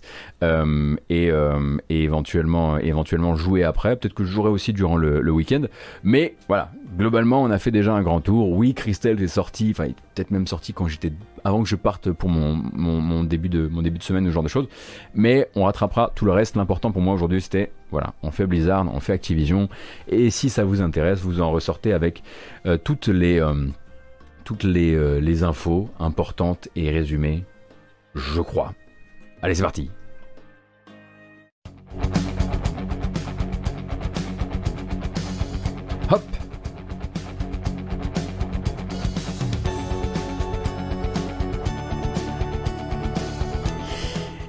Donc merci d'avoir été là, merci pour votre accueil et merci pour votre soutien dans cette euh, dans cette euh, long dans ce long format hein, euh, grâce matinale quand même, gras matinal. J'espère que vous avez eu tout ce que vous veniez chercher et plus encore, forcément plus encore, hein, puisqu'on a quand même eu coupant comme une lame, rapide comme l'éclair, et ça c'est quand même quelque chose qui restera à mon avis dans l'histoire de ce format. Bien sûr. Donc cette vidéo, hop, s'en va hein, sur les plateformes habituelles, en commencer par YouTube avec une version chapitrée, ce qui vous permettra, si vous êtes arrivé en cours de route, de vite sauter di- directement euh, du côté d'Annapurna Interactive ou du côté de Blizzard Activision, etc. etc. Euh, ensuite aussi en format podcast, puisque vous pouvez retrouver la matinale jeux vidéo, c'est comme ça que ça s'appelle, euh, sur Apple Podcast, sur Google Podcast, sur Podcast Addict, bref, tous les trucs habituels, normalement, c'est un petit peu répertorié partout. Et je pense que c'est. beaucoup de gens l'ont compris manifestement, mais si vous tenez à, soutenir euh, la matinale et la graisse matinale autre part que sur Twitch, c'est possible sur Utip avec la page utip.io slash gotos. J'ai tout dit à part merci. Donc je vous dis merci. Et je vous dis à tout de suite pour un peu de, un peu de blabla du vendredi. A plus Prenez soin de vous. Hein. Ah Ah Saturday, Sunday, what? It's Friday, then. It's Friday, Sunday.